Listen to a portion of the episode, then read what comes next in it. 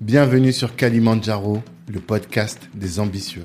Je suis Tanguy de Bangui, cofondateur de Black Network, le réseau des assoiffés de réussite. Le but de ce podcast est de vous inspirer en vous montrant des personnes ordinaires qui se donnent les moyens de réaliser des choses extraordinaires. Tous les vendredis, on dissèque le parcours d'un ou d'une invitée pour découvrir les stratégies qu'il ou elle utilise pour atteindre ses objectifs. Prenez place, c'est parti. Ce podcast est soutenu par le cabinet de gestion de patrimoine Banou Conseil. Vous êtes salarié et projeté de lancer un business, faites appel à Banou Conseil et ils vous aideront à trouver un bon bien et surtout à sécuriser votre patrimoine avant de vous entreprendre, c'est important. Si vous êtes déjà entrepreneur et que vous avez du mal à acquérir un appartement que les banques vous rejettent, faites aussi appel à Banou. Ils vous aideront à constituer un dossier solide. Moi, j'adore cette boîte qui est gérée avec beaucoup de science et beaucoup d'humanité. Je vous invite à écouter les épisodes 12 et 13 du podcast et là, vous comprendrez que je vous laisse entre de très bonnes mains. En plus, si vous venez de la part de Black Network, eh bien, vous aurez une réduction de 300 euros sur les frais d'honoraires. Allez-y, de notre part, vous serez bien reçu. Ciao. Ouais, on est parti. Certes, bonjour. Bonjour Tanguy. Ça va Ça va et toi Très bien. Alors, je suis content de te recevoir sur Kalimandjaro, le podcast des ambitieux, parce que je pense qu'il n'y a pas beaucoup de gens qui te connaissent, à mon avis. Mais pourtant, tu es un bête d'ambitieux, quoi. Ça, ça se ressent à travers euh, tout ce que tu fais. Et euh, je pense que la communauté, notre communauté, serait euh, riche de connaître des profils comme le tien et pourrait largement être inspiré par des profils comme le tien. Euh, on a déjà reçu euh, Ariane avant toi, donc ta sœur, ta petite sœur. On a reçu euh, ton beau-frère Valdi à deux reprises. Ouais. Ce matin, je réfléchissais, je me suis dit bon, le prochain c'est qui? C'est Noah peut-être? Pas encore, un jour si Dieu c'est veut. ça. Comme ils sont en train de le préparer pour en faire un champion là, euh, on verra. Mais en tout cas, je suis content. Et la première question que je pose à tout le monde, à tous mes invités, je te la pose aussi à toi, c'est quelle est ton ambition? Tu vois, c'est quoi cette, cette montagne là, le, le sommet que tu souhaites atteindre au final? Euh, mon ambition, elle est, je dirais, elle est double. La première, c'est utiliser tout mon potentiel. La nature m'a donné une certaine énergie, une quantité d'énergie, et je me sens de mission de l'utiliser. Sinon, c'est un gâchis de, de ce que la vie, Dieu, peu importe quoi, qui quoi tu crois, m'a donné. Donc j'ai ces, ces espèces de trucs un peu instinctifs qui est que, bah, c'est comme si tu sais, tu sens que tu peux courir vite, bah tu cours quoi. D'accord. Donc il y a ça déjà, donc il y a être euh, respecter ce que je suis en tant qu'être. Mhm. Et la deuxième, c'est canaliser toute cette énergie pour euh, aller dans l'ambition. C'est de le monde il est injuste, c'est d'essayer de mon petit passage sur terre de le, le rendre un peu plus équilibré à ma à mon niveau. Je sens que je suis un espèce de pont, un espèce d'aqueduc entre entre différents mondes et j'essaye juste d'être un joli pont. euh, Entre deux, plusieurs mondes, lesquels finalement le monde dans lequel on est, ça, c'est- on n'est pas sur du blanc noir, on est sur du riche pauvre, on est sur Ouais. on a créé un monde capitaliste et, et les règles du jeu, elles font qu'il y a des il y a deux camps entre Mhm. guillemets et j'essaye de de de de- de- d'osciller entre entre ces deux camps-là D'accord. en ayant le même but qui est de je conscient que le passage sur terre, il est fait pour euh, essayer de, je dis que la vie il y a un début, il y a une fin entre les deux, faut essayer d'a- d'avoir le plus de de moments de bonheur Mhm. et, euh, et, euh, mon but, c'est un peu de ça. L'argent est un outil dans tout ça, mais euh, c'est pas la finalité. Et j'essaie de le rappeler à, euh, Mhm. dans mon passage, c'est que, en fait, j'ai envie de me montrer en, en avançant, en servant d'exemple, en avançant sur ce que je fais, que ben c'est pas l'argent qui m'a rendu heureux, mais c'est plutôt les actions que j'aurais pu.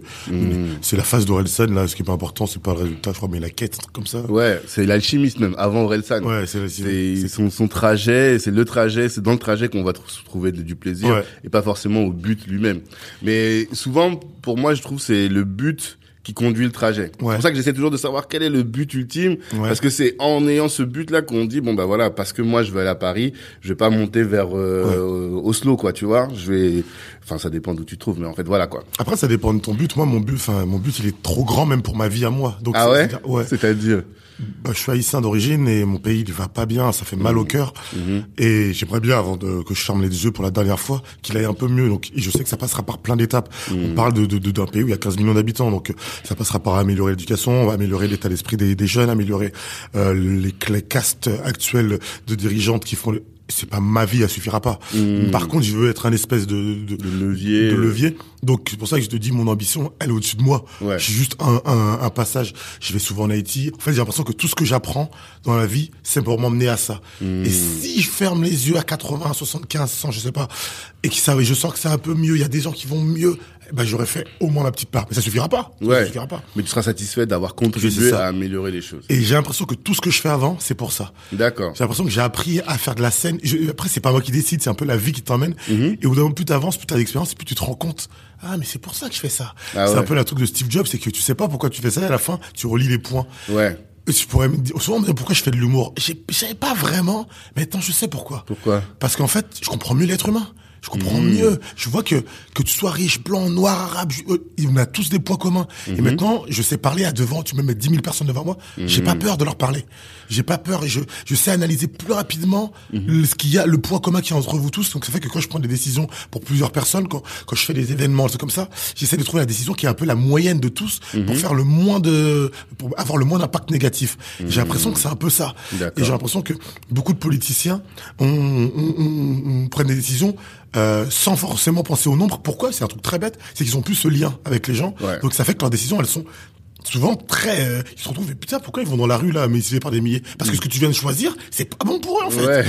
Et Mais comme tu connais pas ce grand nombre là, tu sais pas, tu Exactement, te rends pas compte. exactement. Mm. Et j'ai donc j'ai un peu cette impression de d'avoir besoin de continuer à être proche des gens et je trouve que ça restaure à tout le temps. Et la scène, c'est incroyable pour ça. Ouais. Ça m'a donné ma- de la confiance, ça m'a analyser beaucoup plus rapidement que le rire, comme l'humour et l'amour sont proches, c'est universel. Tous les êtres humains sur Terre aiment rire. On, on- c'est des bons moments de rire, de aimer. Mm-hmm. Et ah putain, j'ai appris à, à professionnaliser ça, un peu à Mm. théoriser ça. Ça fait de moi, je pense, une un per- une personne qui comprend un peu plus la, la vie et l'humanité et c'est incroyable c'est incroyable tu vois, on pourrait juste dire que je fais des blagues Mm. je, pense que je suis plus malin aujourd'hui que je fais de l'humour que quand j'étais euh, chef de produit pour L'Oréal Ah ouais? Parce que j'utilise pas les mêmes parties de mon cerveau j'en Mais qu'est-ce que plus tu, qu'est-ce que ça t'apprend? Sur euh, l'être humain de le faire rire Sur, euh, t'arrives à déterminer quels sont ses déclencheurs, quels sont aussi peut-être sociologiquement parce que tout, tu fais pas rire tout le monde Bien sur les mêmes choses. ouais. Qu'est-ce que ça t'a appris ça? On a des points, on a des points communs. Là, dans toutes nos différences, on a tous des points communs. On aime tous et on aime tous rire. Mhm. Ouais. Et il y a l'humanité. Ça, c'est pour ça me fait mal au cœur de voir qu'on qu'on dissocie des, des religions, des couleurs, des, des, des castes, Mhm. alors que globalement, le, le- le- je peux, tu, aujourd'hui, tu me mets devant des riches, des pauvres, dans une chicha, où je, je m'en bats les steaks. Tu vas les faire rire. Tu trouvé- penses pas qu'il y a quelque chose de sociologique dans il y a, l'humour il y a, il y a, Ah, il y a. ok. Mais un bon humoriste, il va, il va arriver à trouver le- les Ah. Il y a, évidemment. C'est Hmm. comme la musique, tu vois, tu peux, euh, c'est comme la musique, je sais pas, tu, quelqu'un peut aimer le rock, quelqu'un peut aimer le rap. C'est différent. Hmm. Mais la musique classique, ça peut mettre tout le monde d'accord, tu vois. Ouais. Tu en tout cas, la très bonne musique. La très bonne mettre- musique, ça ouais. peut mettre tout le monde d'accord, entre Mhm. guillemets. Le très bon humour, ça peut mettre tout le monde d'accord. hein. Ok, c'est un peu dans cet esprit-là. Et je pense que c'est un peu l'objectif de toucher un peu tout ça. Michael Mhm. Jackson a mis tout le monde d'accord, même si les blancs, ils aimaient pas. Ah, c'est relou, c'est bien, quoi. Chiant, c'est bien, quoi. Tu vois, c'est, il y a ce C'est truc-là. l'excellence. C'est, je dis pas du tout, j'ai ce niveau-là en humour. Non, je suis le Michael Jackson de l'humour, Oh là voilà. Ça va être le titre de l'épisode. Oh, surtout pas, putain, j'ai jamais dit ça. Mais par contre, c'est ce qui est intéressant dans sa personnalité, c'est le travail. Et c'est tout comme l'humour, comme la musique, tout comme le sport, c'est en le faisant que tu, tu progresses. Et Mm. moi, ce que je kiffe, c'est que je sens qu'à 40 ans, je serai plus fort qu'à 30. Et à 50 ans, je serai plus fort qu'à 40. Mm-hmm. Bien Et ça, c'est incroyable, ça. Mm. Oui, tu disais qu'un vieil humoriste, c'est hyper. euh, T'es en- t'es vraiment mieux parce que tes blagues, elles ont vieilli, elles ont bien vieilli. Grave. Ouais, c'est- Dans la- normalement, ton analyse du monde, elle est Plus affinée, plus affinée, plus- plus intéressante. T'as Ouais. vécu plus de choses. Ouais. Après, je dis pas que quelqu'un de 20 ans, il peut pas avoir euh, une vision. Tu peux avoir des espèces de génies euh, qui ont Mm-hmm. une intuition et un altruisme très développé. Mais c'est en général ton expérience de vie qui fait que t'affines Mm-hmm. ta vision du monde. D'accord, d'accord. Mais si on prend par exemple par rapport à, à cette création de ponts, tu penses que l'humour donc te permet de créer des ponts, d'être cet aqueduc là entre les différents mondes? Euh, c'est pas forcément l'hum- l'humour, c'est un- une des choses que je fais de l'humour, je fais de la production également. Et la production d'événements rassemble des gens. Donc là, tu peux rassembler des gens qui n'ont pas, pas forcément de, de, de, lien. Donc c'est pas forcément que l'humour. En fait, mon, je suis humoriste, mais ça m'a créé beaucoup d'autres pans à côté. J'ai la production de spectacle, j'ai créé des séries, j'ai créé des choses. Donc c'est toutes les œuvres que je peux créer qui peuvent qui être ces ponts. Euh, c'est pas forcément que euh, la scène en elle-même. D'accord. Et euh, effectivement, là, ça m'amène aussi à la deuxième question, qui est celle de la présentation. Comment est-ce que toi tu te présentes aujourd'hui? Parce que, comme t'as dit, t'es multitask. Là, tu t'as donné juste quelques éléments, mais pour moi, t'es même, euh, c'est juste t'es 30% de ce que tu fais. Quand tu, on parle ensuite de- des projets en Haïti et autres, en réalité, t'es t'es beaucoup plus que ça. Comment tu te présentes? Euh, je dirais euh, que je suis un... Ouais, il y a ces mots qu'on dit, euh, serial entrepreneur social. Ouais. Mais je rajouterais le mot social derrière. Entrepreneur social. Mais serial, c'est-à-dire que en fait, j'aime que j'ai une idée, j'aime bien la réaliser assez rapidement, mais toujours social, c'est-à-dire qu'il y a toujours le cœur avant. Pourquoi Mm. je fais ça? Euh, Et après, même dans le social, il faut de l'argent. hein. C'est Mm. c'est un outil. Euh, L'une des plus grandes entreprises sociales, qui est Emmaüs, l'abbé Pierre, c'était un entrepreneur. Ouais. C'est pour ça qu'il est mort, c'est encore debout, Mm. parce qu'il a créé un système social qui est entre qui qui, qui est pérenne, quoi, en fait. Mm-hmm. Et donc souvent on distingue, ouais, quand tu aides, tu peux, il faut pas, il y a pas l'argent, c'est faux. Mm. Si tu veux que ça tienne après toi, il faut que tu trouves un modèle économique. Donc là, j'ai un club d'échecs. Je travaille avec Haïti. Là, je retourne en Haïti. J'ai travaillé, je travaille, je fais de l'import-export de produits haïtiens, Ok. euh, du jonjon, qui est un champignon haïtien. Ouais. Là, on va développer un peu le, le miel et le Ah, le café. jonjon, c'est un champignon? Ouais. qui donne la couleur Noir, c'est un euh, champignon, là, ouais. c'est champignon. Ah, je un savais pas du tout. c'est- un champignon. Ok, d'accord. C'est un champignon qui pousse en Haïti, qui est très dur à avoir parce que ça dépend de la pluie, ça dépend de plein de trucs, et il n'y a Mm. pas encore de trucs euh, où bah, tu peux euh, le mécaniser entre guillemets. Et c'est pas plus mal. Hein. Ça fait que c'est pas facile à, Mm. À avoir, c'est pour ça que ça coûte cher. D'accord. Euh, et, euh, et donc on travaille ça, on, on apporte ça, Mhm. et d'autres produits haïtiens. Donc là, je vais en Haïti cet été pour y travailler avec les agriculteurs, les agronomes, Mhm. à structurer ça. Et le but, c'est pas faire de l'argent forcément, c'est que Haïti, c'est un pays qui a besoin d'entrepreneurs sociaux, qui ont du cœur, c'est-à-dire que la tête et du cœur, dans le Ah, sens où pour toi, les capitalistes, là, ils ont pas de cœur. il y en a, il y en a. Ouais. Pourquoi? Parce que pour moi, il y a plein de gens qui disent même que c'est deux mots qui sont antagonistes. Ouais. Le l'entrepreneur social. Ou bien qu'il y a d'autres qui me disent entrepreneur social, c'est un entrepreneur social, c'est un entrepreneur qui fait pas de genre. C'est, je pense que l'entrepreneur social, il répartit, il redistribue plus. Ok. Moi, par exemple, euh, je pense que je pourrais avoir beaucoup plus d'argent que ce que j'ai aujourd'hui. Ok. Sauf que je le garde pas en fait. J'ai- il- c'est qu'un flux, ça, ça sort. Ça, il faut que j'achète des médailles ou je sais pas quoi pour mon, mon club. Bah, je vais le faire avec mon argent que j'ai gagné. En fait, tous mes projets sont un peu liés. Et c'est Mhm. cette espèce de flux en fait qui fait que ben un entrepreneur qui, est, qui a une puissance purement capitaliste, une vision, bah il en- il- le but c'est de faire de l'argent, maximiser le maximiser. C'est pas mon but. Pas- J'ai aucun intérêt à le conserver, à le truc. Euh, je le réinvestir à- rapidement dans une action. Parce que Mm. en fait, tant que le monde il est pas bien, bah t'auras toujours de l'argent, Mm. à déposer dans un projet. Mm-hmm. Donc ça fait que c'est qu'un flux, c'est qu'un flux.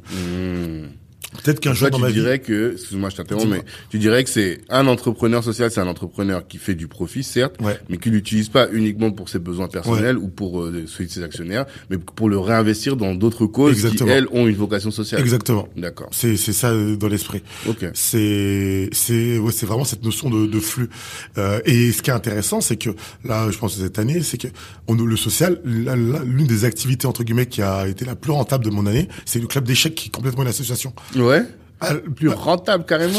parce que ouais, parce que y a, ça, a, ça a peu de coûts. On Mhm. a rentabilisé les coûts parce qu'on a acheté tous les matériels et qu'on a travaillé avec pas mal d'écoles. On paye des, des gens et à Mhm. la fin, bah, en fait, il reste pas mal. Donc ça veut dire que ce club-là, bah, il a permis, c'est ce- c'est le club d'échecs qui a permis de de- d'acheter des, des, des, du jonjon en Haïti. C'est marrant quoi. Mhm. Tu vois, euh, c'est- Ouais, ouais, tu sais, c'est-à-dire que si même euh, le social peut être euh, quelque chose qui rapporte. Hein.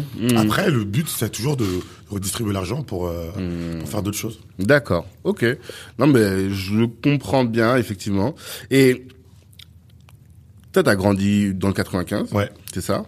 Euh, t'as fait un DUT, si j'ai bien Ouais. compris. Ensuite, t'as atterri en école de commerce. Ouais. Qu'est-ce que ça t'a apporté, l'école de commerce?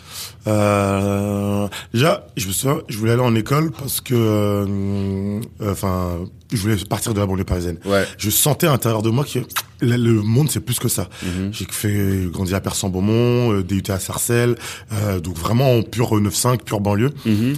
Je fais mon, é- mon école et je commence à, je, je, je travaille au McDo, je me souviens à Pigalle. Ouais. Rencontre d'autres personnes et tout, je me dis, viens, on va tenter un autre truc, juste pour voir. Et donc j'ai pris une école qui est loin de la banlieue.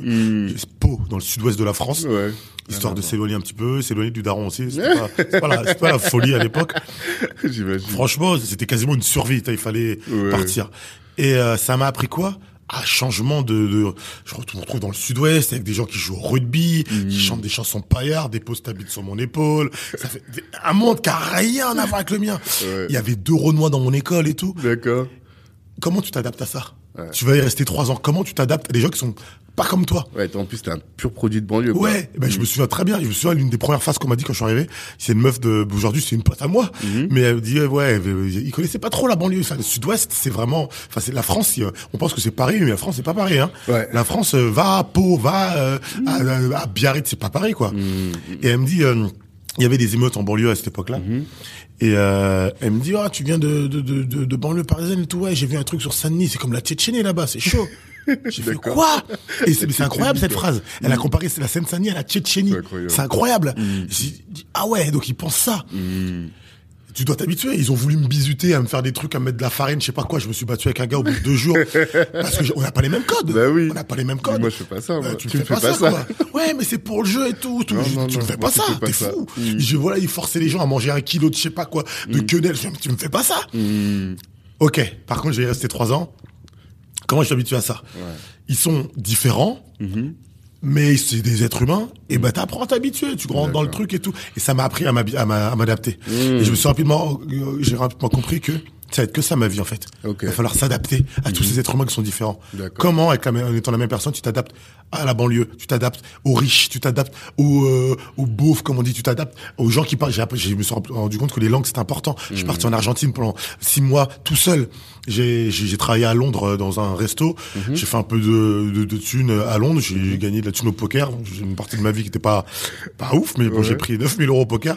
J'ai pris un, 9000 euros J'ai de gains ou bien t'as perdu beaucoup et sur la, la, la durée, j'ai perdu. Ouais. Mais sur ce moment-là, je vais à Piccadilly Circus, je joue au poker un peu à l'époque, j'ai pris 9000 euh, balles, j'ai pris, j'ai j'ai arrêté mon taf, j'ai dit vas-y go, direction Argentine. Ok. Je suis parti faire du foot là-bas, j'étais à Attends, l'université. attends, attends, attends. Parce que là, t'es speed, hein. Ouais, Mais, donc, speed. attends. T'étais, t'étais, serveur. J'étais serveur. À côté de ça, tu joues au, au poker. Ouais. T'as pris 9000 balles, t'as dit, bon, là, je voyage, je me barre. C'est, en fait, je fallait partir un an dans mon, dans, dans mon, dans mon école de commerce, Ouais. une année de césure, un peu une année de Mmh, césure. mmh. Il fallait avoir, enfin, soit six mois, soit une, une année dans une entreprise, dans la même boîte, Ok. soit six mois, six mois. Ok. Je suis à Londres. C'est galère Londres et moi, je joue au poker à l'époque. Mmh. Euh, ça galère de, pour trouver du taf. J'ai même un sketch sur l'addiction au jeu d'argent parce que, Mhm. euh, avec du recul, je connais plein de gens qui ont des problèmes, surtout euh, aujourd'hui. Ouais. J'ai entendu parler de Winamax et tout, et trouve tout, hyper pertinent. c'est n'importe quoi. Ouais. Euh, parce qu'on utilise un vice et une lacune de l'être humain pour pouvoir mettre ta daronne à l'abri. Arrête. Et ils valident ça, en plus, sans Hein problème, quoi. C'est, ça le capitalisme. partout, c'est incroyable. là où c'est ça, c'est du capitalisme, c'est Mm. que tu, il y a pas de cœur dedans. Tu sais très bien que c'est pas bien ce que tu fais, Mhm. et tu le fais. Et tu dis, j'ai fait une école de commerce. Tu utilises l'une- un des biais de l'être humain pour vendre Ouais, ton truc. J'ai fait des cours de comportement du consommateur. J'ai cherché tes lacunes pour te bicrave un produit. Ils disent ouais mais ça marche pas. Mec, il y a des mecs qui se lèvent tous les jours pour te vendre un produit. Ils vont te le vendre le produit. C'est comme si un mec il, il dit, il dit ouais je me ferai jamais attraper. Mec, il y a des keufs qui se réveillent tous les jours pour t'attraper. Vont t'attraper un jour. Clair. Donc c'est bref, c'est un autre euh, truc. Donc j'ai fait un sketch dessus. Donc époque un peu jeune, toi tu tentes des trucs, tu joues au poker. J'étais donc serveur dans un resto un peu de luxe à, vers vers Londres. Et euh, à un moment je vais au casino. Je mets 200 pounds, je me souviens. Je vois, je gagne 500, ça monte. Là, mon pote, il me dit, viens, on arrête. Je vas-y, on continue. Ça monte à 2000. Soirée incroyable. Ça monte, ça monte, ça monte. Ça monte à euh, 10 000 pounds à peu près. Ça fait 9 000 euros, 8 500 D'accord. euros. Il me donne de la thune en cash. J'ouvre un compte à la HSBC le lendemain. Je, je ouvre un compte, donc un compte en banque à Londres et je dis vas-y je mets tout sur le compte en banque et je me casse en Argentine. Je suis parti en Argentine pendant six mois tout T'as seul. vécu avec les 9000. J'ai vécu avec 9000, j'avais en plus la, ma bourse de 500 balles. En Ouais. Argentine 500 balles ça me suffisait. Ok. Je me dis vas-y je vais là-bas, je vais voir ce que ça donne. Il y avait pas de partenariat entre mon mon, mon, mon école Mmh, et l'Argentine. J'ai créé un partenariat qui est encore valable aujourd'hui entre une université qui s'appelle l'UAD et mon école le CEPO. Ok. J'ai appelé mon école, je dis ouais il y a une école de commerce en Argentine qui voudrait peut-être faire un partenariat et tout. Je suis trop content aujourd'hui. Une fois que tu étais sur place. En Sur fait, place. tu étais sur place, au moment où t'as même pas trouvé, enfin, toi, tu J'ai tu rien, j'ai juste tu- pris un billet, Pourquoi l'Argentine? Juste parce que tu voulais parler espagnol? Parce que je voulais partir parler espagnol, j'ai toujours été fan de Maradona. Des, des fois, en fait, Ah. c'est tes petits trucs, tes pulsions. Ok. En fait, c'est ce que je dis, le truc, il faut que mes rêves, ils se transforment en projet rap- rapidement. Mhm. C'était un rêve, viens, on en fait un projet. D'accord. J'ai cette thune, j'ai le temps, il me restait six mois de trucs, bah, je suis parti. C'était en 2008, je me souviens très bien. Mhm. Euh, élection de Barack Obama en plus cette année-là, je me souviens la première. Euh, donc je vais à l'université parce que j'aime j'ai un truc que j'adore faire c'est apprendre des choses que je veux dans un pays. Là je vais à New York cet été euh, Mhm. au Canada. J'ai je me suis inscrit à des cours pendant j'adore aller à l'école. J'adore apprendre des trucs. Donc ça je continue quand j'étais en Thaïlande en vacances j'allais à l'université pour j'adore aller dans les en fait c'est comme ça que tu apprends à connaître un pays. C'est d'aller en, en allant un peu tu vois je me mets euh, à, à l'université. À New York j'allais à Columbia j'allais là-bas je me posais je regardais les cours. J'étais soit je pouvais m'inscrire soit j'allais comme ça. Je me faisais pote avec un étudiant ouais t'as cours de quoi aujourd'hui? Ah cours de euh, réseau. Vas-y je vais avec toi Je vais venir, je vais voir. et je regarde comment ça se passe. Juste, tu testes, en fait. Tu testes en fait, tu testes et ça fait ça ouvre ton cerveau, ce qui fait qu'au bout d'un moment, bah, il y a plus beaucoup de situations qui te font peur parce que tu en as tellement Ouais, vécu. grave. Donc l'Argentine, je prends l'argent. Mhm. Euh, j'ai hum, j'étais à l'université.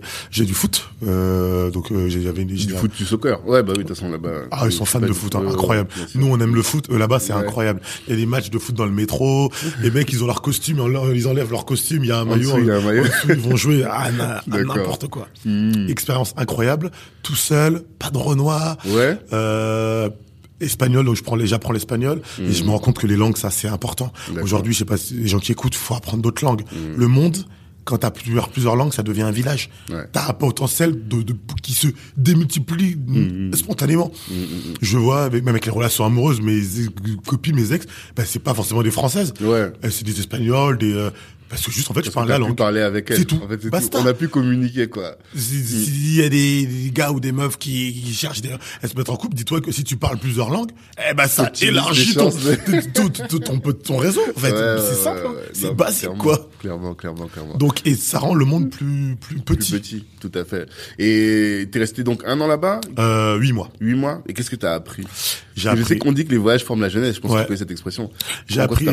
Euh, j'ai appris l'espagnol déjà. Ouais, J'ai monté une boîte avec. euh, J'étais en coloc avec un Italien, deux Italiens, un DJ anglais. On a monté une boîte à l'époque qui est encore active aujourd'hui. Euh, c'était à la base c'était un truc euh, simple. hein, Ça s'appelait Argentina Exchange. Et c'est en fait il y avait plein de touristes, enfin plein d'étudiants qui venaient en Argentine et qui savaient pas trouver de taf, ils trouvaient pas de, ils savaient pas où aller en soirée, il y avait pas de plan logement. Et ben mes potes ils ont dit vas-y venez on crée un site dans lequel on, bah, on aide les jeunes à- qui, qui arrivent. Moi je me suis occupé de traduire tout le site en français. Donc ça fait qu'en fait avec ce, ces petits trucs là qui est aujourd'hui actif encore aujourd'hui, à la base c'était juste quatre mecs dans un appartement en train de créer un site internet. Ouais. Et ben en fait il y a, y a des, gens du monde entier qui venaient et aujourd'hui le truc tourne encore. Si tu veux aller en Argentine et que tu veux chercher un logement, ben, tu sais pas comment le faire quand t'es étudiant, Bien tu sûr. vas sur Argentina Exchange. Tu veux savoir avoir des bons plans pour quelles sont les soirées, tu vas sur Argentina Exchange. Tu euh, tu veux découvrir, euh, tu veux faire de l'associatif, moi je m'occupais de la partie sociale, ben, tu vas sur Argentina Exchange. Ok. Et ben le truc il tourne encore aujourd'hui quoi. D'accord. Et normal, quoi. T'as créé ça tranquille. C'est ça, en fait. Qu'est-ce qui te pousse toujours à créer des, à monter des boîtes, à créer des projets? Pourquoi? Je t'ai dit c'est que les idées il faut qu'elles deviennent des projets. En fait, t'as, ouais, t'as plein d'idées. Ouais, et il faut des idées. il faut pas qu'elle reste au stade de enfin après c'est faut qu'il y ait des idées qui sont bonnes d'autres qui sont mauvaises. Ouais, mais souvent pour voir si elle est mauvaise faut la tester. Parce que euh, je pourrais même pas te dire le nombre de projets que j'ai tentés qui ont jamais marché. J'ai des, j'ai cahiers par milliers de trucs qui ont pas marché. Ouais. mais euh, Et tu te sens pas dispersé? On pourrait mais ça c'est une, des- une des lacunes qu'on pourrait me, me faire. Ouais. mais la réponse que j'ai à ça c'est quand je m'endors chaque soir je suis en paix avec moi-même. Quand je me réveille je fais merci la vie je me réveille je me donc Oui, en mais- bref mais Alors, pourquoi je te challenge sur ça? Parce que moi, j'ai une coach. Je suis comme toi. Ouais. Et euh, je dis peut-être en un an là, j'en ai, j'en suis à mon dixième projet. Tu Ouais. vois. Et le problème, c'est quoi? C'est que bah.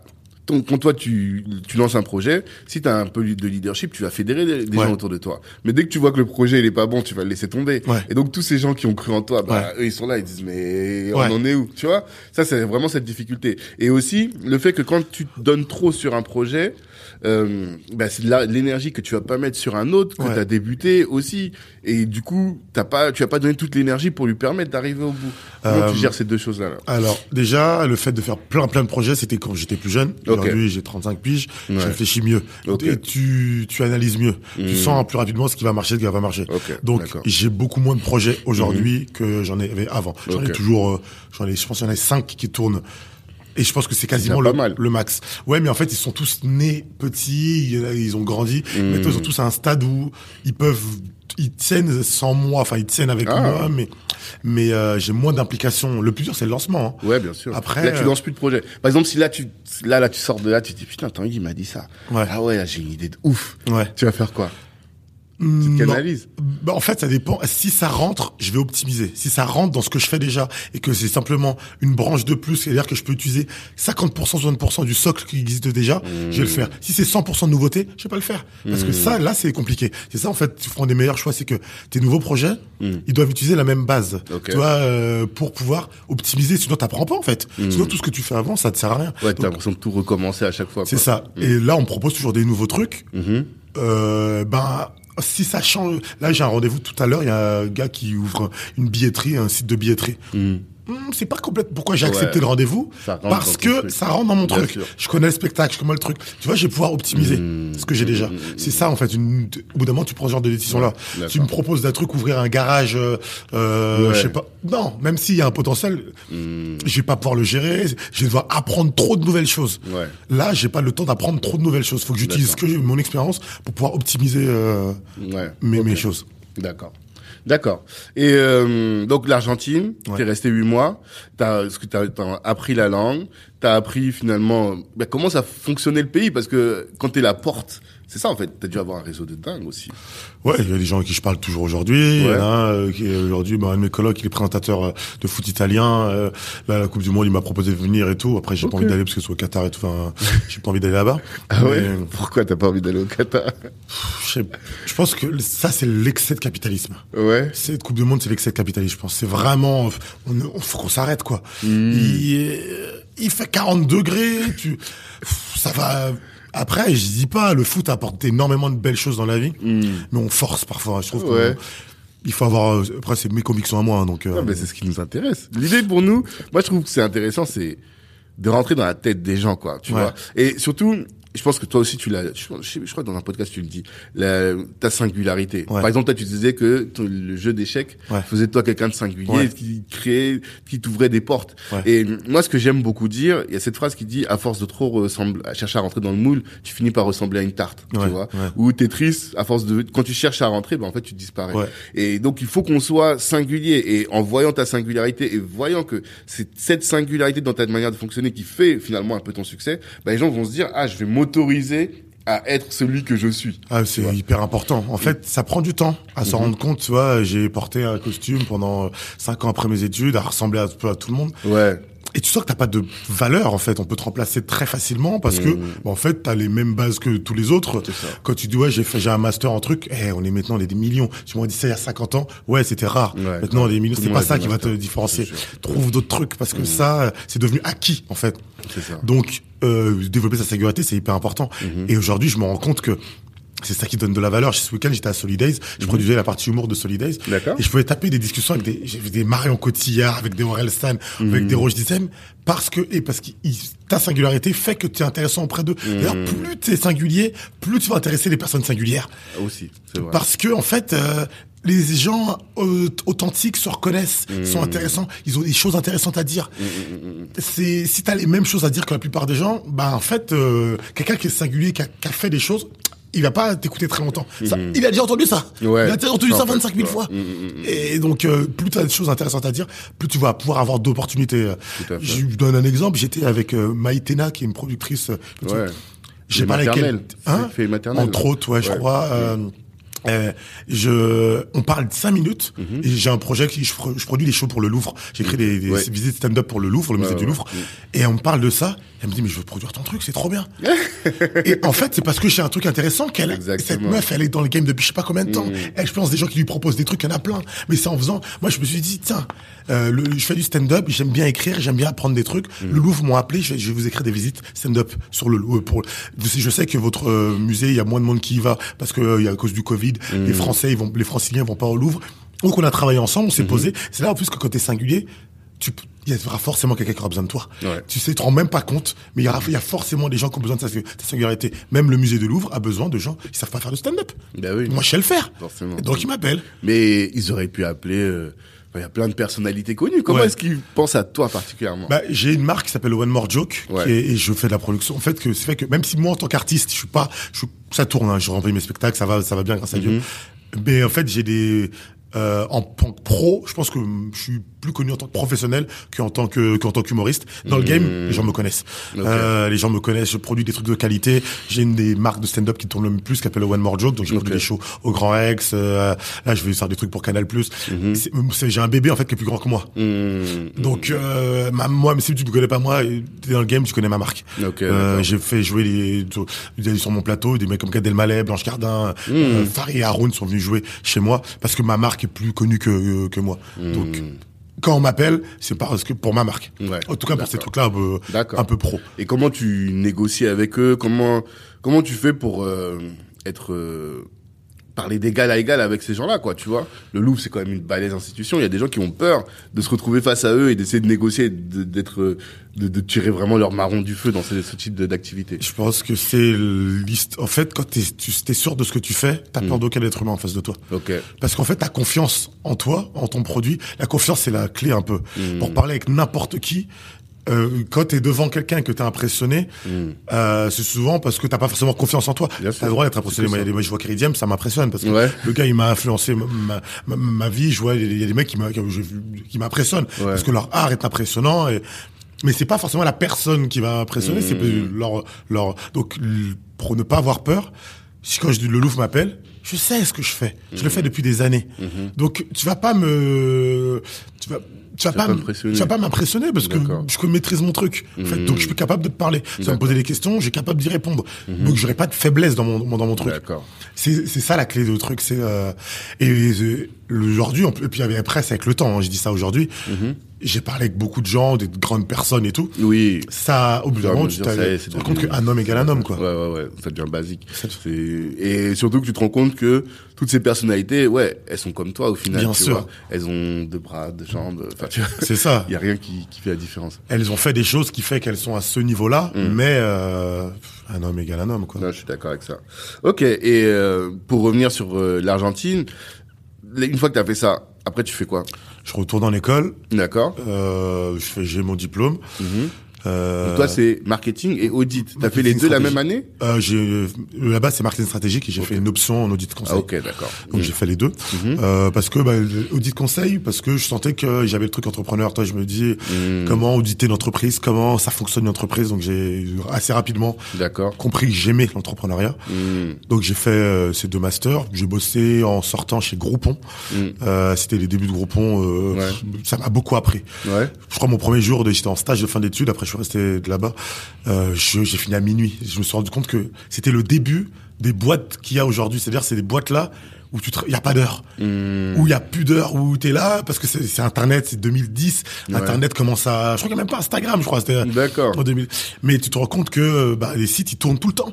Pour qu'ils tournent tout le temps, il faut des gens qui tournent tout le temps. Mhm. Ouais. Donc, ça m'a- quoi? C'était sur la stratégie marketing? Je m'occupais en fait euh, des, de créer les deals, tous les deals qui étaient gros je m'occupais de les créer, de Mhm. Trouver des partenaires et tout. C'était c'était incroyable, c'était trop grand pour. Ça m'a appris à, à avoir des trucs, à avoir ma limite humaine. Euh, Ce job était, c'était trop pour un être humain. le, le poste lui-même Ouais, ou bah, la en fait, boîte parce que le poste, il, était, il prenait des, que des gens qui avaient des cerveaux très bien faits, Mhm. mais tout le monde craquait un à un. Parce qu'en fait, c'était hyper intéressant, c'est que le site grossissait, grossissait, grossissait, Mhm. et tu sais pas où quel, un être humain jusqu'à où ça peut. euh, truc. Ouais. Quand tu te retrouves avec des deals qui sont dans toute la France, il y a 50 000 billets qui partent en même temps que t'as oublié d'appuyer sur un bouton. Ça fait que t'as vendu 250 000 trucs parce que t'as et le truc il est 3 heures du matin, tu reçois un appel je sais pas quoi. De, de- tu dois et en fait c'est trop pour ta tête. Ça Ouais. t'apprend à à gérer le stress, gérer le, le truc. Et ça, j'ai appris ça assez rapidement. C'est pour ça que aussi j'ai une capacité à encaisser le stress assez forte. J'ai eu des expériences qui, qui étaient trop en fait. J'ai eu un restaurant également euh, Ouais, juste après. juste après. Mais alors, avant ça, de toute cette expérience en école de commerce, Ouais. Qu'est-ce que tu en tires comme euh, enseignement? Est-ce que vraiment l'é- l'école de commerce a été en tant que telle, en termes d'enseignement, un game changer? Ouais. Ouais. J'ai appris un truc, c'est le truc qui m'a marqué de mon école de commerce. C'est même pas mes cours, je me souviens même pas des cours. J'ai Ouais. deux trucs, les cours. Le cours de comportement du consommateur. Ça, ça m'a marqué. Ouais. Parce qu'il y a des gens qui apprennent à comment modifier ton comportement. Je vais faire un truc. Ça, c'est resté dans ma tête. Ouais. Et ça Et reste ça, dans tu ma tête. l'utilises encore aujourd'hui? Bah, hum, j'utilise. Euh, c'est ce qui m'a fait que j'ai pas envie de faire ça. De, Ah. de, de, de, de trop Tu de veux pas modifier le compo- comportement des gens? Bah, euh, pas à but, pas à but euh, commercial. Ok. Parce que c'est c'est de la manipulation. C'est de la manipulation. Qu'on qu'on le veuille ou non, c'est que ça. hein. Euh, la pub, c'est que ça. La pub, c'est que ça. Et en fait, on oublie que c'est pas forcément utile. En fait, de- c'est l'optique de base et comment vendre plus de produits. C'est l'optique de base, comment augmenter le chiffre d'affaires de ta boîte.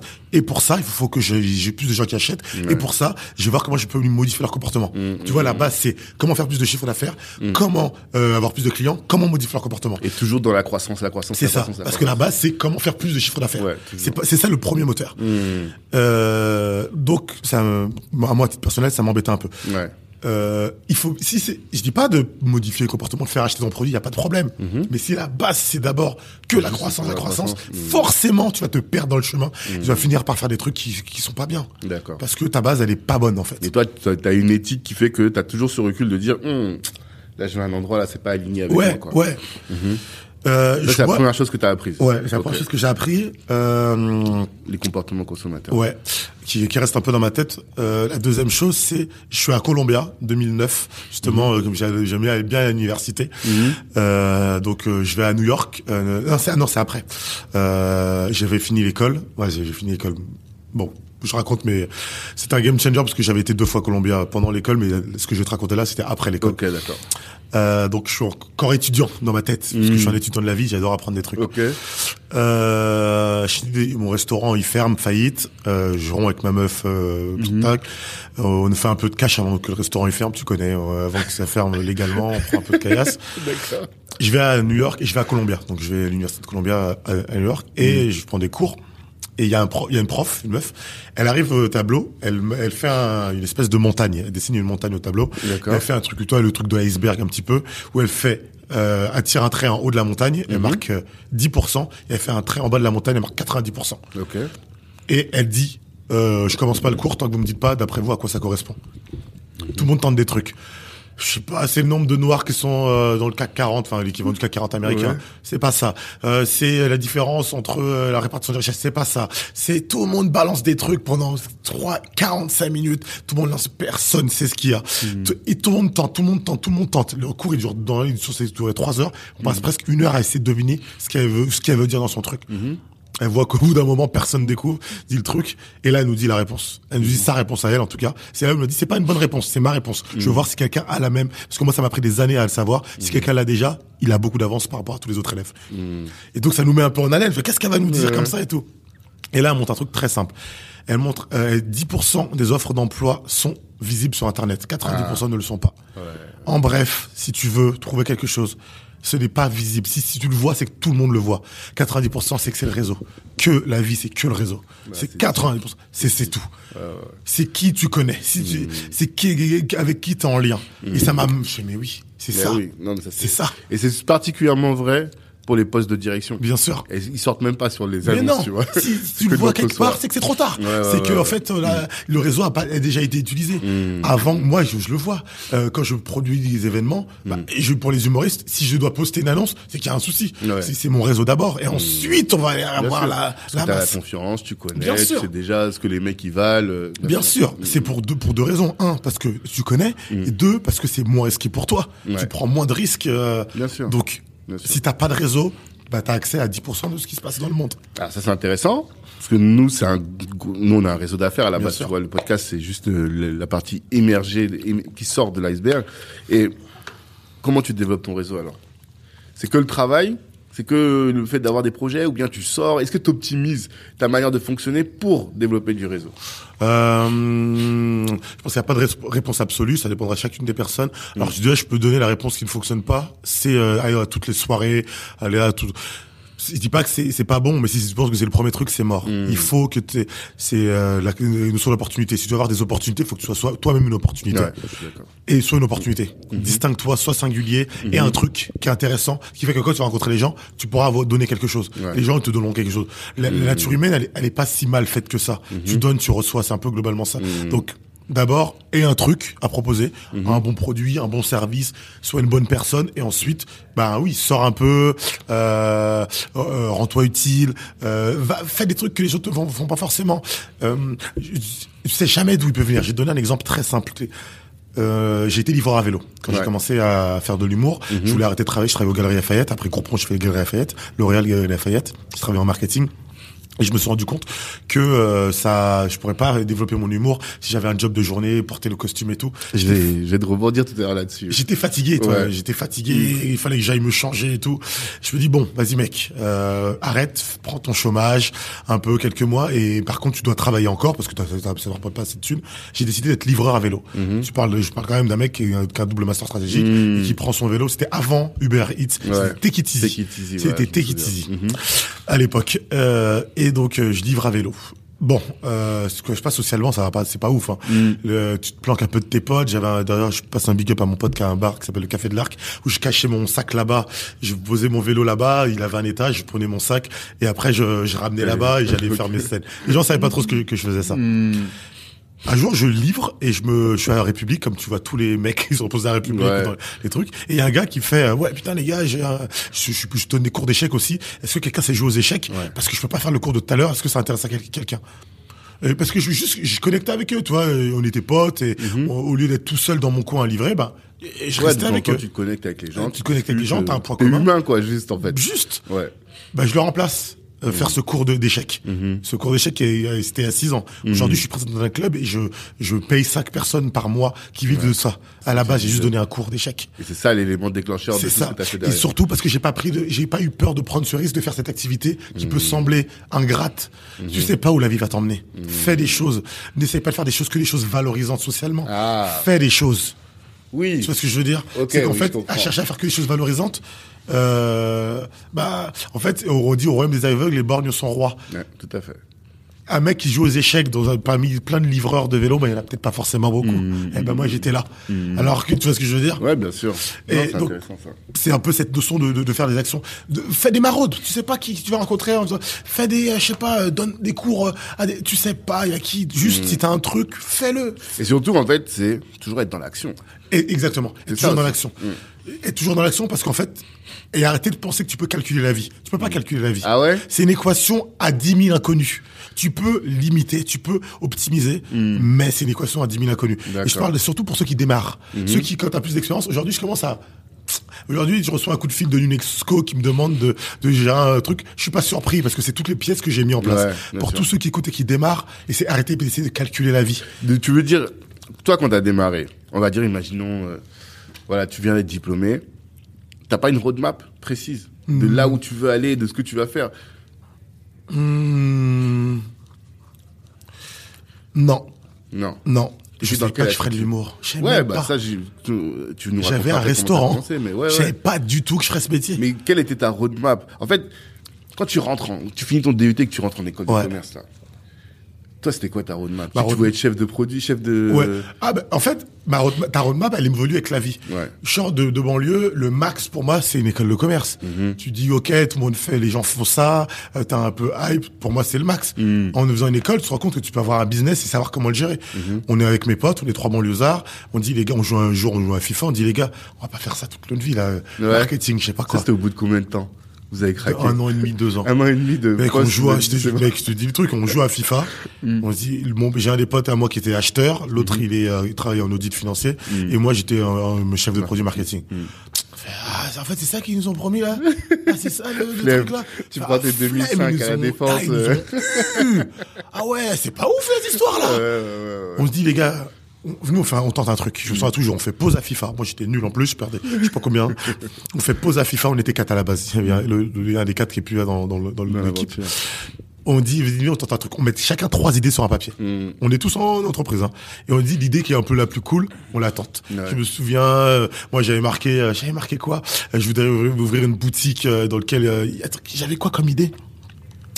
Euh, Putain. J'étais bon, on l'a jamais fait. Hein. Bon, une des idées de mon pote, c'était de, faire un truc de sneakers. Il y en a un autre, c'était d'ouvrir un, un- une salle de concert. Il y en a d'autres, enfin des idées différentes. Et il y a un pote, un, un des quatre, qui s'appelle Mathieu. Il marque euh, faire vendre des, un restaurant de pizza à la part. Mais quoi? Il fait ouais, parce que il, est, il, est- il parle italien, il a fait un stage en Italie. Sa meuf est italienne. Il fait ils font ça en Italie, ça ça rapporte de ouf. Tu vends une pizza 3 balles, ça te coûte euh, 40 centimes. En plus on aime trop la bouffe. Venez entendre ça. Et on regarde toutes les idées, on fait ouais, pas mal cette idée. On fait les recettes du monde et tout. On On aime la graille, un resto c'est cool. On dit venez entendre ce truc là. On va, on part, euh, on part à Rome, je crois deux semaines plus tard. On paye les billets d'avion. À l'époque c'était 30 euros l'aller-retour, je sais pas quoi. On part tous les quatre à Rome. Bref, notre idée, on essaie de la rendre réelle assez Ouais, rapidement. Parce que c'est pas un billet d'avion pour Rome qui doit nous bloquer. Ouais. Ça coûte pas cher. On va là-bas, on regarde un peu comment ils font, les, les pizzas, comment les trucs qui se passent. Là, après, entre eux, on dit, les gars, on tente. Rupture on a encore, hein? Rupture Non, conventionnelle. non, non, non, non, non, non, on reste tranquille. on reste en entreprise. D'ailleurs, c'est un des trucs que je conseille, c'est de pas arrêter tout de suite, hein. Ouais. On tente le, on dit les gars, on tente. On commence à regarder les locaux à gauche, à droite et tout. Et on finit par euh, euh, faire un, un, un business plan. C'est là où l'école de commerce ça t'apprend ça. Ouais. On est quand même trois. C'est il y a un qui est euh, métis euh, euh, martiniquais français, l'autre il est polonais mauricien et moi je suis. C'est on est trois renois. Quoi. Bref. Hmm. Il faut que tu aies au moins un petit bagage si tu vas aller chercher euh, bah un, peu, un, un, un peu de donc business plan, bien bosser et tout. Mhm. Et là, on se dit, c'est comment ça avance un peu? Le projet coûte à peu près 300 000 euros. On n'a pas un centime. Hmm. Les gars, ils disent, les gars, faut quand même, on n'a pas de thunes. Je dis, les gars, on pensera à l'argent plus tard. Venez, on va au bout du truc. Mhm. Venez, on va, on fait le dossier, on va voir si ça intéresse des gens. Et ça, ça devient d'où ça? Parce que en général, justement, quand tu viens de banlieue et que tu as grandi dans un milieu où il n'y a pas beaucoup d'argent, Ouais. bah, tu te dis, là, pour faire ce genre de choses, il faut de l'argent. Ouais. Qu'est-ce qui fait que tu te dis, non, tranquille, on va réussir sans argent? Mais en fait, je dis pas qu'on va rester sans argent, c'est que quand on en aura besoin, Mm. il viendra. Mais Il- comment? T'avais là une foi incroyable en toi. J'ai foi en moi. En fait, je crois surtout en moi et en, en- quand t'as un truc intéressant, il va venir en fait. Et C'est que quelqu'un va être intéressé par ce que tu proposes. Ok. Et je me souviens très bien, on avance le projet, on commence à trouver un local. Euh, on, a, on a le local, on a un business plan. Il y a une banque, ma banque, la banquière qui nous a fait le prêt, elle a fait la même école de commerce que moi. C'est le Mhm. réseau, c'est une addition de trucs. Ça, ça joue, ça. C'est une addition de trucs. D'accord. On a, je me souviens, le premier local qu'on a, euh, on signe l'accord de principe, c'était à rue Oberkampf. On, on trouve le truc, dossier comme ça, 4000 euros de loyer, je pense comme ça. Et on se fait dégager à la dernière minute. La banque, elle nous donne un locker parce qu'il y a, je sais pas si tu vois, Pierre Sang, le mec de euh, Pierre Sang, il a gagné euh, Top Chef. Ok. Il y a, je sais pas, et il gagne le truc M6, donc il gagne 100 000 euros. Mmh. Et notre, le gars qui a le bail, qui, a- qui est le propriétaire et tout, il fait les gars, franchement, vous êtes mignons.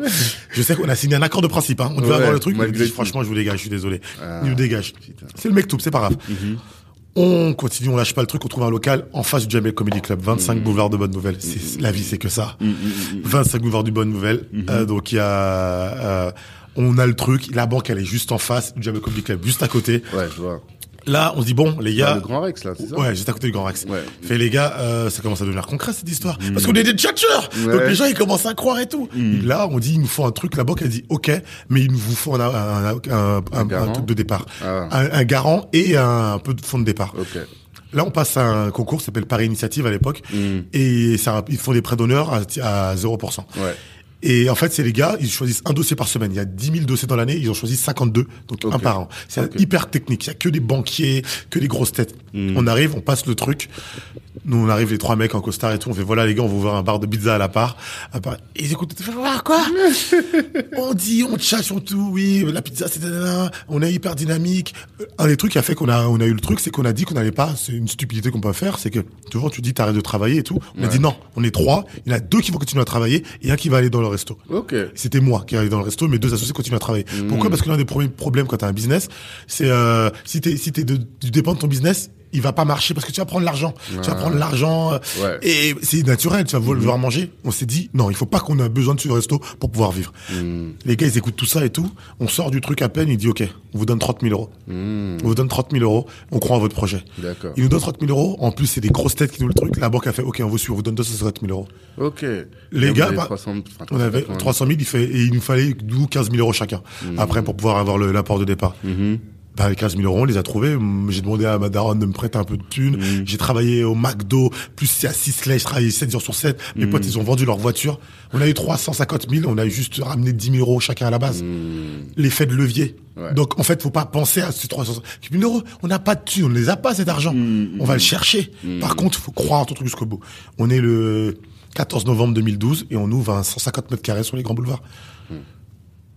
En, en- en croyant, en tout ça, en Ouais, croyant, en croyant. croire et aussi un peu de, de connaissance parce que vous, Bien sûr. avez, vous avez été correctement formé pour Bien pouvoir sûr. parler aux banques. Bien sûr. En fait, le fait d'être renois, ça n'a pas été tellement un, ob- un obstacle vu que vous aviez les codes. Bien sûr. ça. On avait les codes, c'est là pouvait même être un plus parce qu'il dit ok, on n'a pas ce genre de profil. Hmm.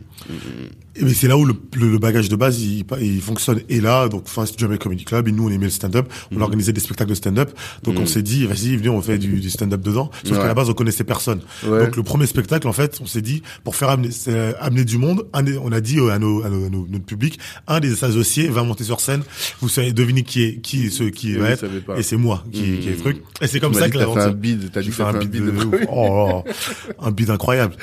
c'est ça. Parce qu'en fait, tu te rends compte que c'est un métier. Ouais. Mais ça a lancé le le stand-up là-bas. On a fait des shows pendant deux ans et demi. Mais attends, parce que Aujourd'hui, tu es humoriste. Ouais. Comment, euh, alors que tu te, t'as fait un bid au premier départ, Ouais. au premier coup, tu te dis, bah, je vais continuer quand même. J'ai pas continué pendant deux ans et demi, j'ai pas continué. Ah, pendant deux ans et demi après, t'as plus Non, en fait, de- j'avais le resto. En fait, c'était à l'ouverture du resto. Après, on a continué à faire le stand-up. Moi, je suis jamais remonté sur scène. Ah, d'accord. Par contre, parce que j'étais un peu occupé et tout. Mhm. Et par contre, il y a eu des cours de stand-up dans mon, dans mon resto. Mhm. Euh, Il y avait Alex Nguyen et Seb Melia, qui sont deux humoristes qui donnaient des cours de stand-up le Mhm. samedi après-midi. Donc, vu que c'était assez calme, moi, je montais regarder les cours, comment ils écrivaient et tout. Et à la fermeture du resto, donc pendant deux ans et demi, a des mecs comme euh, euh, Bounaïmin, Farid, plein de gens qui sont venus. Euh, Ramzi venait souvent manger. Donc, en fait, on a commencé à baigner dans le truc. Ah. Paul Seri venait et moi, je jouais pas. Ok. À la fermeture du resto, je me dis, vas-y, viens, on retente, on écrit un sketch parce que j'ai compris comment ça fonctionnait. Là, je suis remonté sur scène. Là, j'ai fait ah, je crois que j'ai compris après le truc. Et, Et- pourquoi le resto a fermé, déjà? Si, tu devais analyser de manière froide, qu'est-ce qui fait que cette aventure-là, elle, elle ne... Très simple.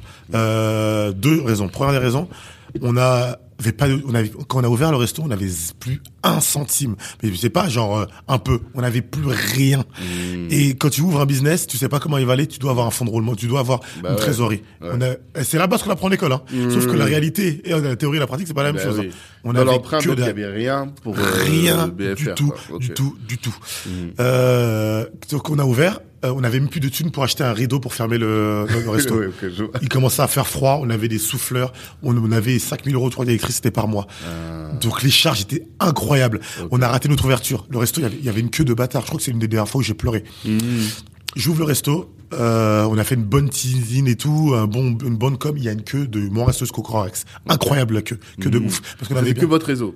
Ou notre réseau et la com, les gens du Grand Boulevard, il y a beaucoup de tout. gens et tout, donc il y a des gens qui passent. Mhm. On a erreur, on n'a pas pris le bon forfait euh, euh, EDF, qui était, il était pas assez puissant. Ok. On n'avait pas fait les ça suffisamment de tests. On ouvre le resto, que de bâtards. Moi, je suis là, j'ai 24 ans, Mhm. j'ai cinq euh, salariés qui, qui qui sont là, et on prend des, des jeunes et tout. Mhm. Un de mes associés était là, l'autre il travaillait.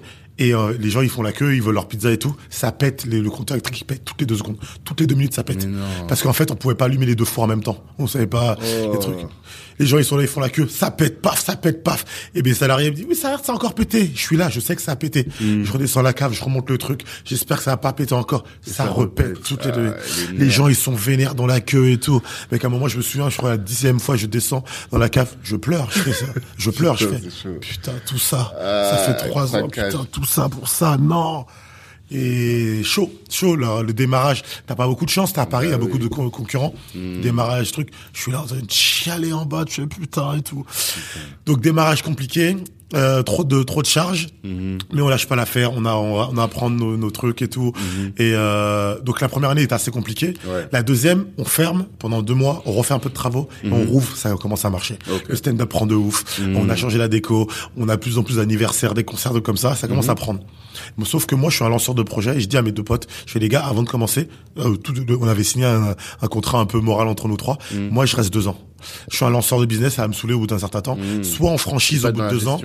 Soit euh, je pars. C'était, on l'avait dit dès le début, ils ont dit ok. Donc on est à deux ans à peu près de- d'ouverture. Euh, ça commence à tourner un petit peu, mais on a des dettes qui sont accumulées de la première année et tout. Euh, Il y a une de nos salariés qui nous met, nous envoie au prud'homme. Ouais, je t'ai entendu dire ça. Elle nous envoie au prud'homme parce qu'on a oublié de faire lui faire signer son avenant de CDD. Elle nous envoie un contrat, un, un truc d'avocat. Ok. Dix mois plus tard, elle nous demande 15 000 euros.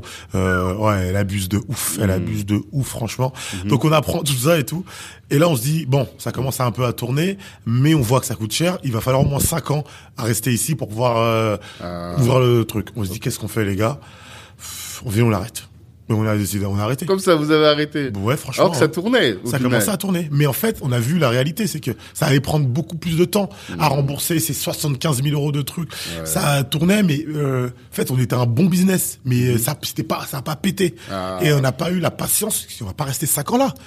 J'ai, ça me saoule déjà. T'avais quel âge 25 ans? 25 ans, 25, Ouais. 26 ans. D'accord. Donc j'ai dit non. Ça, Ah ouais. ça a niqué nos relations avec nos meufs. Moi j'étais avec une fille, on allait se marier, ça a arrêté. Mon associé c'est pareil. Parce que trop de temps Parce que trop de temps, et trop- tout. on n'était jamais là. On a, j'avais Mhm. besoin, j'avais signé le bail du resto et le bail de mon appartement avec ma, ma meuf à l'époque en même moment. D'accord. Euh, je crois, j'ai jamais invité aucun pote à moi chez Ouais, moi tellement j'étais jamais là-bas. ben, la restauration, c'est du charbon. J'étais jamais là-bas. Mhm. Dis-toi, quand la deuxième année, donc mes potes ils sont partis au resto et moi j'ai arrêté, j'ai repris le travail. Mhm. C'est dit qu'on avait. J'étais, c'est moi comme pendant un an, c'est moi qui faisais la bouffe, les- les desserts et tout. C'est moi qui a continué à les faire. J'allais, je travaillais chez Gros, je suis retourné au Galerie Lafayette. J'allais faire les desserts de 5h à 7h du matin. Mhm. J'allais au travail après. Et je revenais le soir pour refaire des desserts. Et je- j'avais, pas de relation, j'avais pas de vie. Ouais, ouais, ouais. Non, Donc, quand elle a dit, est-ce qu'on veut vraiment ça? On a arrêté. Surtout la restauration, c'est hyper exigeant. Ah ouais, c'est exigeant de fou.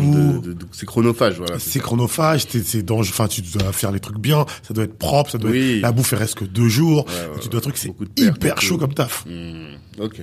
Et donc là, vous fermez et tu racontes cet épisode avec le juge là qui euh, qui a réussi à te faire perdre, enfin, à euh, enlever les les, les les les intérêts de la dette que tu avais à Paris Initiative. Ah, tu peux raconter cette histoire-là Bah ouais, ouais. Bah donc euh, de ça, euh, moi donc j'ai la dette du resto parce que la dette du resto, les 3 250 000 euros, fallait les rembourser. Mm. Bah hein. ouais, c'est ça. Euh, moi en plus je veux me lancer dans l'humour, donc euh, mes associés eux ça a été plus rapide eux pour les pour les rembourser parce qu'ils ont repris un taf et tout. Normal. Moi je veux me lancer dans l'humour, ça c'est chaud. Franchement je galère à, un peu à rembourser, je galère de ouf à Ouais. rembourser. Je galère et tout. Mhm. C'était je- toi j'avais 26 ans, 27 ans, 28 ans, j'avais 1300 euros de mensualité. De toi, Pour tous tes remboursements. pour tous mes remboursements, incroyable. T'étais plus chez tes parents. J'étais plus chez les darons et tout. Je suis retourné chez mes darons pendant un moment, mais Ah. mes parents, ils enfin, chez ma petite sœur. Je vivais sur le canapé de ma petite sœur Ah pendant ouais. plusieurs mois. Mes parents, ils savaient pas. Mes parents et ma petite sœur, ils sont voisins. J'allais chez ma petite sœur, j'allais dormir sur son canapé et je me cassais après le, le soir. Euh, Mais des périodes dures, quoi, des périodes ouais, dures. Je peux pas rembourser mes trucs, euh, c'est compliqué. Mm. Et euh, donc les dettes, elles augmentent. Je dis franchement, en fait, ça m'a appris à à extérioriser l'argent. Mm. J'ai une phrase que mon associé il disait, et aujourd'hui on a fait un sketch, je fais, il me disait qu'on peut pas tondre un œuf. Exactement. je. On peut pas tondre un œuf. Mm. Et, et en fait, c'est genre, si t'as pas, t'as pas. Laisse-moi. Je vais rembourser. Ce que je dis dans mon spectacle, c'est que le problème, c'est pas l'argent. Mm-hmm. J'ai vécu en Haïti pendant huit mois. Je suis parti en Haïti. Euh, euh, quand, à quelle période? Euh, Je plus, plusieurs mois. Euh, en 2018. On dirait t'as fait quatre vies, quoi. En fait- 35 ans. C'est incroyable. Le temps, je l'utilise quoi. Ouais. Je l'utilise le temps. J'ai rencontré mon ex là-bas. Je suis resté. euh, en fait, euh, j'ai voulu. À la fin de mon premier spectacle, je, je me suis un peu embrouillé avec ma prod, juste pour rire, et euh, j'ai décidé de partir en Haïti. Euh, donc je suis parti en Haïti de janvier à 2018 à à peu près à, à août, août ouais, six mois à peu près. D'accord. Et, et et là j'ai eu un déclic sur par rapport à la, la thune. Ouais. C'est que on sait Haïti c'est un pays pauvre, mais pourquoi globalement les gens ils ont l'air plus heureux? Ah, Qu'est-ce qui se passe c'est un vrai sujet, ça. pourquoi Mm. Et je suis rentré en Haïti, euh, d'Haïti, en France. Mhm. J'ai compris pourquoi. C'est pas la quantité d'argent qui compte, c'est la, la pression que ta société te met par rapport à l'argent. Je rentre d'Haïti, j'ai toutes mes dettes là qui sont toujours là. Enfin, j'ai essayé de les rembourser. mais Il y a que des menaces dans ma boîte à lettres. Il y a que des putains de menaces. J'ai dit dans un de mes sketchs, c'est une lettre que je peux montrer qui est vraie. Il y a marqué. Monsieur Mathurin, vous n'avez pas donné suite à notre, à notre dernière relance, ne soyez, donc, euh, ne soyez donc pas surpris des conséquences. Monsieur Mathurin, vous n'avez pas donné suite à notre dernière relance, ne soyez donc pas surpris des conséquences. C'est pas incroyable comme menace. Ouais, Je dois de l'argent à qui? À Pablo Escobar. C'est des malades de menacer des gens comme ça. Ouais, c'est des malades. Et en fait, c'est là que je me suis rendu compte, c'est que je me suis dit, fuck, Hmm. j'arrête, c'est un jeu. J'arrête d'avoir peur du jeu. Hmm. Parce qu'en fait, le jeu, c'est même plus les êtres humains qui sont derrière, c'est des- c'est mécanique. Ouais, Il bah va toujours te demander. On peut pas tendre un œuf. Je Hmm. paierai quand je pourrai payer. Je vais faire ce que je peux. Je vais être en accord, en paix avec moi-même. Hmm. Je vais faire ce que je peux. Mais on peut, laisse-moi. La, la, la banque, là, ils abusaient, par ils abusaient, ils ont donné ça à un huissier qui abusait, qui abusait. Je fais non, quand je pourrais, je paierai. Et en plus, le fait qu'ils mettent des intérêts, comme ça, c'est c'est immoral. Ouais, c'est usurier. Et c'est c'est us- c'est usurier, c'est immoral, c'est c'est euh, c'est Luther King qui disait ça, c'est que ne suivez pas une loi si vous pensez qu'elle est injuste. L'esclavage c'était c'était légal, tu vois. C'est pas parce que c'est loi que c'est juste. Ouais, ouais, ouais. Et il y a des lois sur l'argent qui sont immorales. Cette loi de t'as pas de thunes, les gens qui ont pas de thunes et qui ils, ils font pas exprès, ça c'est la vie est compliquée. Tu Mhm. leur rajoutes des dettes, des dettes, des dettes, des dettes. C'est pas moral. Et et le juge, c'est censé être la justice. Et dans ma tête, je me suis dit, s'il m'envoie au, au procès, j'irai en tant que personne. J'ai appris des choses, je vais y aller. Mhm. Un jour, c'est ce qui est arrivé. je reçois une lettre qu'on a rendez-vous au tribunal de Pontoise, de, de, de Mhm. par initiative contre Certes Mathurin. Je sais que je vais gagner. Je sais pas pourquoi je sens. Je sais enfin si je sais pourquoi. Parce que je suis pas un mauvais Ouais, être humain. D'un point de vue de justice, en tout cas, je tu suis dois pas un gagner. Mauvais être humain, quoi. J'ai- C'est pas mon ennemi. C'est juste que j'ai des difficultés à ce moment-là. Mhm. On arrive, la juge, elle est là, elle lit l'affaire, affaire 4305 par initiative, là, concert naturel, là. Je me souviens, j'arrive en skate au tribunal. Et la Le juge, cool, euh, hein le mec est cool, quoi. je, la confiance, Ouais, la confiance. L'avocat il est là, il dit oui, il est là, sa dette il la rembourse pas, euh, Mm. il a contracté en 2012 pour son restaurant, blablabla. Euh, Là on est en 2019, euh, il a toujours pas payé, pas- il a toujours pas fini de payer, il rembourse que par en parcimonie et tout. Euh, je fais ok, je le laisse parler. Après la juge a dit Monsieur Mathurin, qu'est-ce que vous avez à dire contre ça?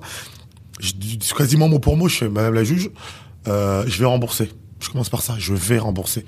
J'ai été entrepreneur à 24 ans, j'ai essayé de créer, ça n'a pas fonctionné. J'ai une dette, je vais la rembourser, vous inquiétez pas. Euh, c'est le jeu d'entrepreneuriat, je connais les, les risques, il y a pas de souci. Par contre, le système, de la manière dont il est fait, il est pas juste. Regardez, madame euh, le juge, je dois euh, 8 000 euros, ils m'ont rajouté 5 000 euros de, de, de, de, de, de, de dette, ils m'envoient des courriers qui me font payer 350 euros. Ça, c'est pas juste. C'est pas ça que j'ai j'ai pris le risque d'entreprendre, j'ai pas pris le risque de me faire carotter. Donc, je vais rembourser. Par contre, ça, c'est pas juste. Donc, et là, elle arrête, elle me dit, ok, d'accord. Elle me dit, euh, vous vous avez remboursé sur combien de temps, monsieur Mathieu Je suis franchement, je suis un peu élevé, je rembourserai euh, pour que ça nuit pas à ma vie, parce que j'essaie de, j'ai été franc avec elle. C'est d'être artiste. Là, actuellement, j'ai un petit job. Je, pour pas que ça nuit à trop à ma vie, euh, je, je, je me laisse 5 ans pour rembourser. Elle me fait, ok, d'accord. Elle prend, elle fait un calcul rapide et tout. Elle fait, ok, tac, j'acte la remboursement de la dette de Monsieur Mathurin, 12 000, euh, puis je sais plus le montant exact. Par contre, je suis d'accord pour les, les, toutes les, les Ouais. intérêts et trucs. J'enlève tout ça. Donc, elle a enlevé 5 000 euros de la dette. On est sorti du truc. En fait, j'ai fait disparaître ce- cette espèce de, de, de- c'est ça que je voulais pas rembourser. Et c'est ça qui m'a mis dans la merde. J'ai juste été juste, quoi. Et j'ai appris à parler. Ouais. Et j'ai appris à Il y parler. a ça aussi, hein. C'est que t'as des codes. En fait, dans cette société, il y a des codes. Ouais. Et si tu maîtrises les codes, bah, tu peux réussir à t'en sortir. Exactement. Mais il y a beaucoup de gens, finalement, qui, parce qu'ils n'ont pas fait les bonnes Ouais. écoles, parce qu'ils n'ont pas lu les bons livres, ils ont pas ces codes. Ouais. Et toi, finalement, t'as été, t'as pu avoir les codes qui te permettent de, de parler. C'est un jeu, faut maîtriser le jeu. Ouais. Tu peux pas, tu peux pas le, tu peux pas le changer. Mhm. Faut le maîtriser. Mais toi, qu'est-ce qui te l'a appris? C'est l'école de commerce? C'est Pas que. euh, le fait de voyager? C'est Ouais, fait... c'est qui- tout ça. C'est la Mhm. curiosité. C'est le fait que faut être curieux. Mhm. Le monde, il y a, y a une quantité de savoir incroyable. Il faut être curieux. Mhm. On est dans un monde, tu peux pas ne pas savoir comment fonctionnent euh, les banques. C'est- le système euh, qui Mhm. repose sur ça. Tu peux pas savoir comment ça fonctionne. Et moi, j'ai été curieux assez rapidement de, de ça. Mhm. J'ai vu des parents qui ont galéré et tout. Je me suis dit pourquoi ils galèrent? Qu'est-ce qu'ils arrivent pas à faire? Et j'ai commencé à comprendre. C'est qu'en fait.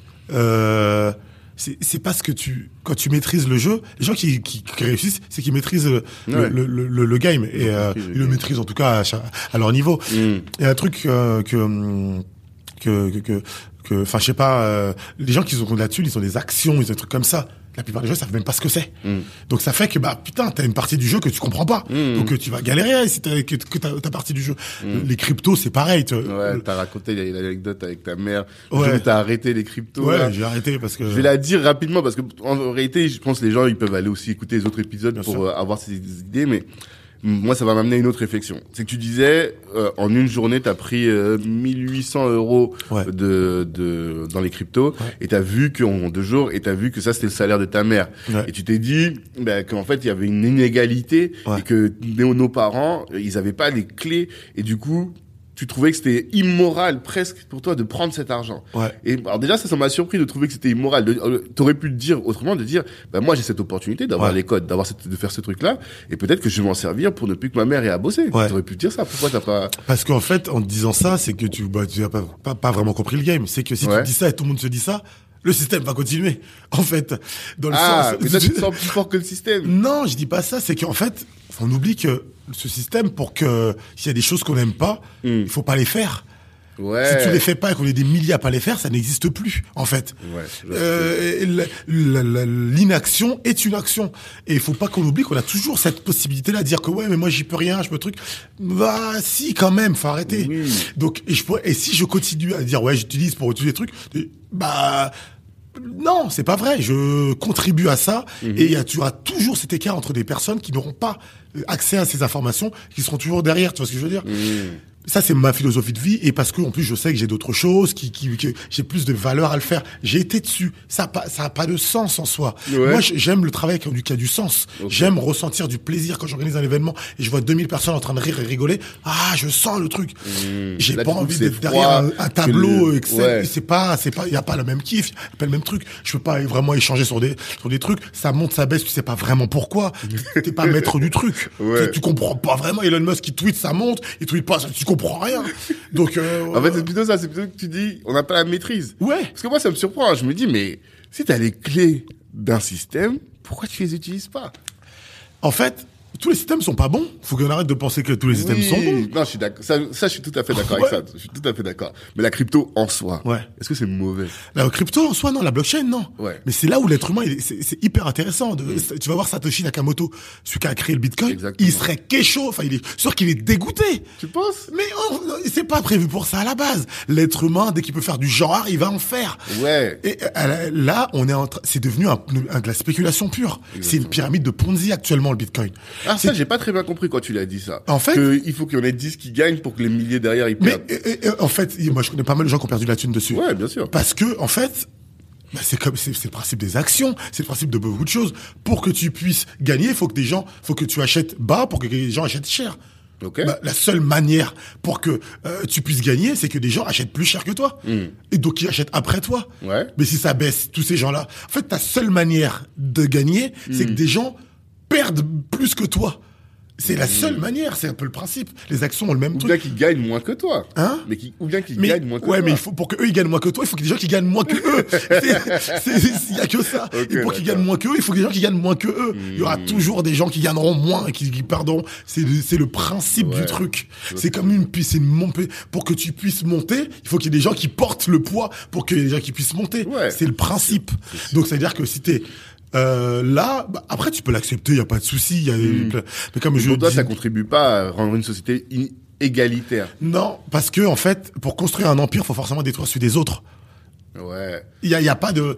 Moi, je suis pour un monde où, euh, au lieu d'avoir une boîte qui a, qui a 1000 salariés, il y a une qui est 10 boîtes qui est 100 Ouais, salariés. alors, je t'ai entendu dire ça, et ça aussi, j'étais pas trop d'accord. Après, c'est que mon point de vue. Hmm. Parce que, mais pour plein de raisons, pas que la partie économique. Ok. C'est qu'en fait, l'être humain, on se sent bien en communauté, on se sent bien qu'on a des liens avec les gens. Quand il y a trop de gens, c'est très compliqué de Mhm. se sentir ça. Là, tu vois ton, ton gros- cette- ce grand immeuble là, Ouais. bah, les gens ils se voient pas, ils ont trois quatre une 100 personnes, ça peut être une famille, ça peut être un lien, Mhm. c'est un quartier. Une boîte qui est comme ça, elle va avoir plus de cœur. Mhm. Le, le, le boss qui est, il faut des boss. Euh, Moi, je suis boss euh, le truc, euh, il faut. Mais euh, c'est bien qu'il quand il y a trop d'êtres humains, il y a un décalage entre le boss et le petit qui est tout en Bien bas. sûr. Donc ça fait que les décisions commencent à devenir uni- unilatérales. C'est un peu humain. Oui, mais à l'intérieur de ces équipes, de ces Ouais. boîtes, il y a des équipes. Oui. Il y a des services. Et Ouais. ces services-là, c'est des familles, c'est des, enfin, tu vois. Oui, mais le boss, il va prendre, il prendra sa décision de manière unilatérale. Ouais. Et elle s'imposera à tous les autres. Et elle s'imposera à tous les autres. Ah. Euh, j'ai compris. Elle s'imposera à tous les autres. Il va avoir une ligne et en fait, elle fait que descendre la ligne. En fait, il y a cette déconnexion que tu évoquais tout à l'heure entre le boss, t'en as parlé tout à l'heure avec les politiques, Ouais. entre le boss et euh, la masse. Ouais. Ça. Alors que toi, tu veux réduire cet écart-là. Mais justement, Pour moi, le meilleur politicien, je te comprends, c'est le maire. Le maire, ouais. c'est celui qui est le plus proche des gens, c'est lui qui a le plus d'impact sur les trucs, Ouais. parce que c'est encore à de ville. Mm. Plus tu montes, plus c'est c'est galère, c'est la gestion de millions d'êtres humains est quasiment impossible. Mm. Ouais, je- elle, elle, elle va forcément, tu vas prendre des décisions qui vont nuire à beaucoup. Mm. Donc, et, et, en fait, c'est cette les gens qui ont créé des empires, c'est des gens qui avaient, qui avaient des, des égos surdimensionnés, qui, qui, qui tuaient des empires pour en cr- créer d'autres. Ouais. Et ça donne des, des pays géants. Ouais. Peut-être que c'est peut-être sont trop grands ces pays. En fait, pourquoi on remettre pas en cause les choses? Jeff Bezos, il a 1,7 million d'employés. Ouais, Est-ce que c'est bien? Est-ce que c'est Est-ce que je dis pas que c'est- le cas, c'est valable actuellement. Mm. Mais il va forcément ce monsieur influencer la ville de millions de personnes et il faut pas oublier que son but c'est de faire plus de chiffre d'affaires. C'est ça. Mais il Donc, peut l'influencer positivement aussi.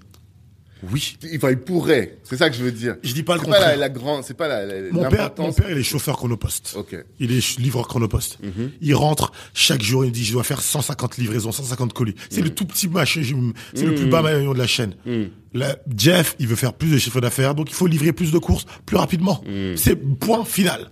Parce qu'il faut plus de chiffre d'affaires, donc il faut que le livreur, il roule plus vite. Basta, en fait. Ouais. Et c'est valable pour des millions de gens. Donc mon père, il a fait un burn-out. Parce qu'il a plus de ce fort, alors qu'on parle d'un gaillard. Ouais, mais tu penses pas que si c'était ta boîte à toi, Ouais. même si t'as une TPE, une PME, Ouais. bah toi aussi t'auras besoin de faire plus de chiffres. Ouais, Et mais tu vas mettre une la TPE, pression une aussi à tes- PME, t'écouteras plus facilement les livreurs. Euh, parce que ils sont pas, ils sont, ils vont se rendre compte que c'est plus limité.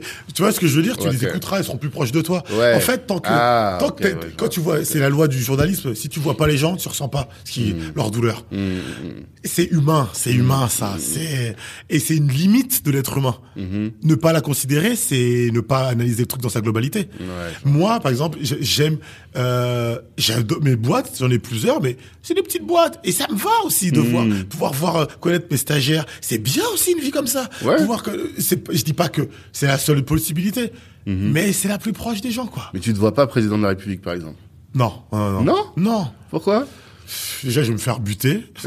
Surtout à Haïti. Ouais, ouais, parce que, ouais, parce que, oui, Ouais. j'ai déjà reçu des menaces de mort, tout en travaillant en Haïti. Ah ouais? Ouais, c'est ça aussi qui est dur avec certains pays. et- On va parler après. C'est ça qui est- tout un, tout un pan de notre Ouais, discussion. c'est ça qui est parfois dur. Mais parce que moi, j'ai presque envie de dire, normalement, compte tenu des convictions que Ouais. tu as, de l'éthique que tu as, que ce soit de l'éthique de travail, mais aussi des, des valeurs que tu as, tu dois être président de la République. Parce que c'est comme ça que tu vas impacter un pays entier.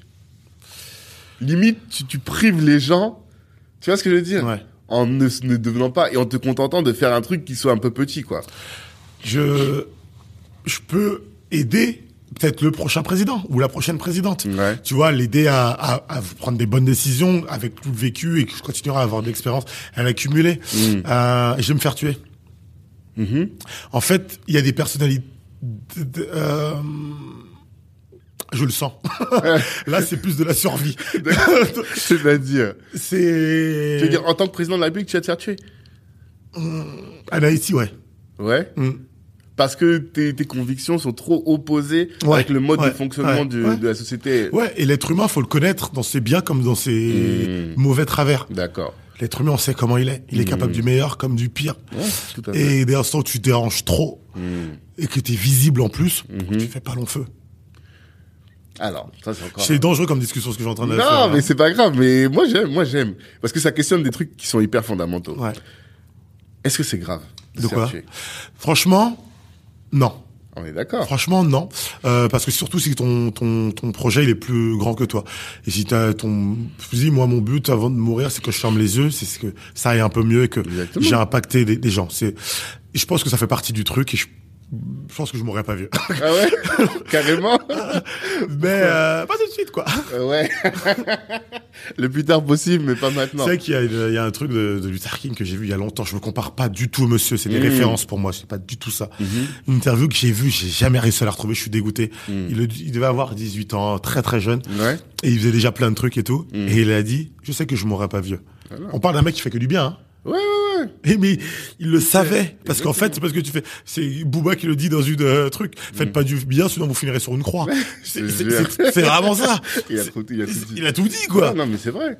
C'est vrai. Mais, mais, tu vois, tout à l'heure, en venant, j'écoutais Bob Marley. ouais Et je me disais, mais, un putain d'immortel, quoi. ouais Tu vois tes accents peuvent c'est ce que Maya Angelou disait aussi c'est que t'es- ce que tu fais peut devenir immortel. Et d'ailleurs les gens qui ont marqué l'histoire c'est pas les plus riches hein. C'est les gens qui ont marqué leur époque qui ont fait avancer l'humanité. Mm, Exactement. De soit euh, euh, sur ple- plein de différentes différentes causes. Et parce que c'est ça qu'en fait l'être humain retient c'est que élever sa condition et il y a des gens qui ont qui ont fait ça. Tu vois. Artistiquement ou euh, Exactement. et c'est ce que est-ce que bah, j'ai vu avec l'Argentine avec tu vois des mecs comme Bob Marley il a mis la Jamaïque sur la carte en donnant de l'art aux gens. Exactement. tu vois c'est pas j'ai moi mon art et mon entrepreneuriat me suffisent euh, pour euh, la politique c'est un autre truc c'est un autre truc. C'est une autre partie de ton cerveau et de ton cœur. Mm.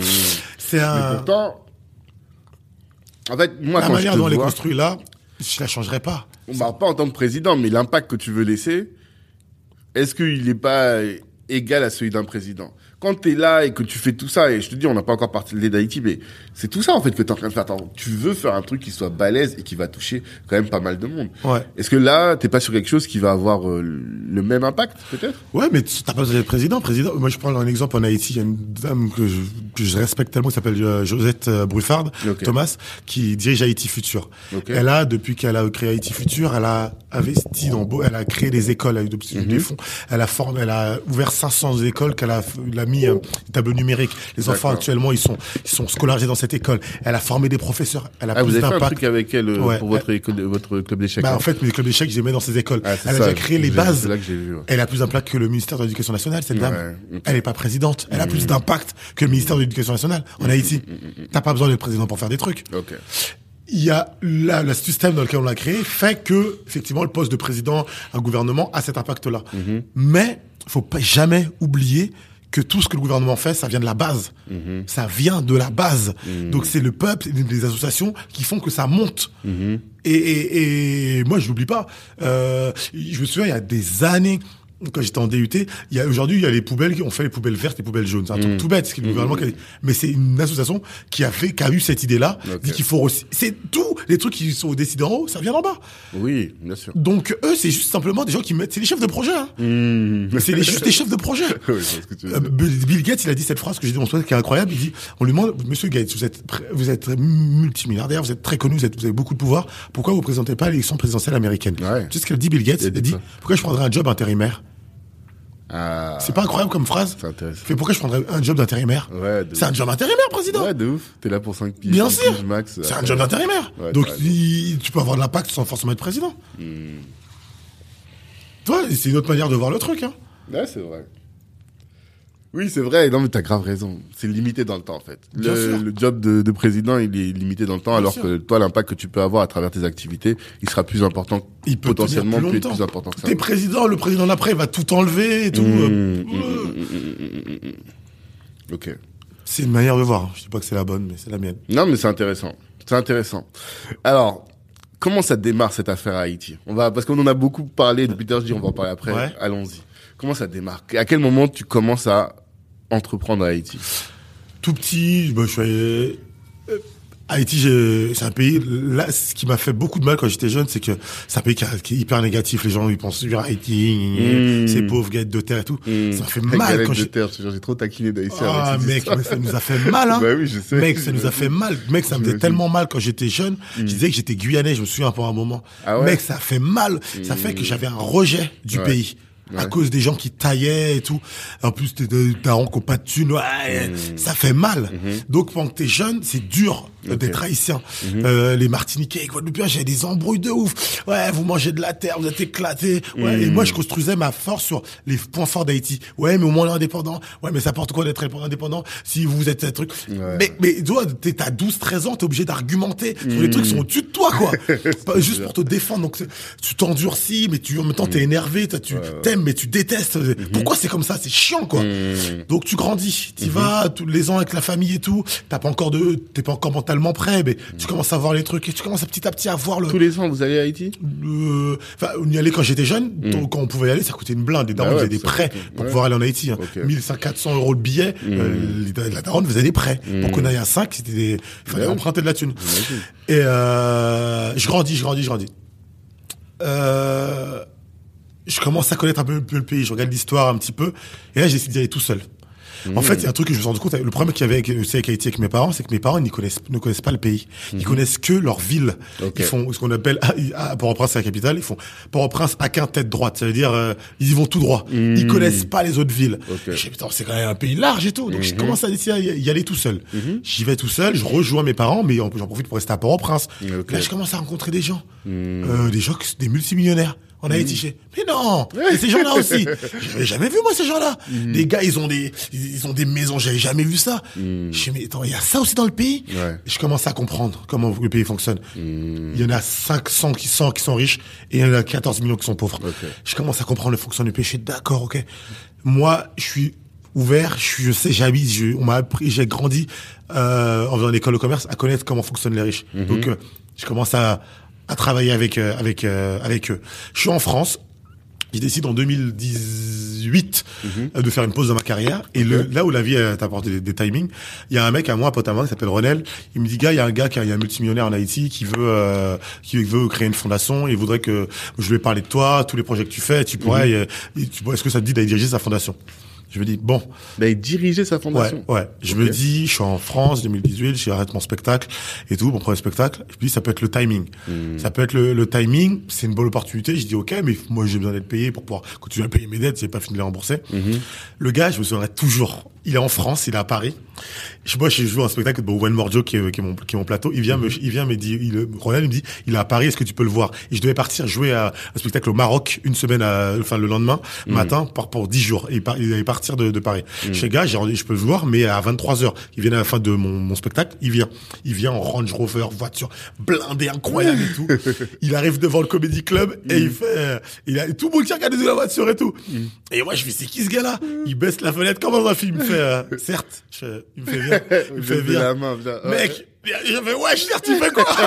Il fait quoi? Il parle sort avec la mafia. il fait, il fait quoi? C'est qui ce gars-là et tout? Il, Le gars, il est là avec sa famille, il y a mon pote et tout dans le truc, Mm. on rentre dans la dans la caisse et tout. Et là, il me- commence à me parler. Il commence à me dire, voilà, moi je suis, euh, il m'appelle, euh, je dirais pas son blaze, Ok. j'appelle un tel et tout. Mhm. J'ai ces trucs en Haïti, euh, voilà, je fais ce business-là.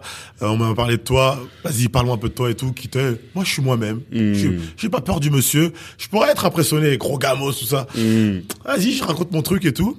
Il y a sa femme et déjà un truc que j'ai- il y a, y, y y un proverbe, j'ai assez rapidement compris ça dans la vie. Tu connais le proverbe, la nuit porte conseil. Oui, bien sûr. Souvent on pense que c'est le fait de dormir qui porte conseil. Non. Je sais pas tu connais le vrai truc. Non. En fait, la nuit porte conseil. La nuit c'est une métaphore de la femme. C'est en fait le soir quand un homme il dort, ta femme elle va te parler au lit. Mhm. Ok, Et elle va te d'accord. donner. En général, c'est les femmes qui, qui décident. Ah, ok. Pendant le truc, je vois sa femme, elle me regarde, elle m'analyse des pieds à la tête. C'est elle qu'il faut que je convainc. C'est pas lui. Elle, euh, donc je parle et tout, et je comprends rapidement le truc et tout. Mm. Et je vois, elle me regarde et tout, et je dis, pas- je dis des choses qui qui plaisent à la femme, qui plaisent aussi au Mm. mari et tout. Le, le lendemain, le lendemain, euh, mon pote il m'appelle, il me fait ouais gars, il veut de toi, c'est quoi tes conditions? Je dis franchement, euh, d'ailleurs je vais dire un truc, je suis nul pour négocier.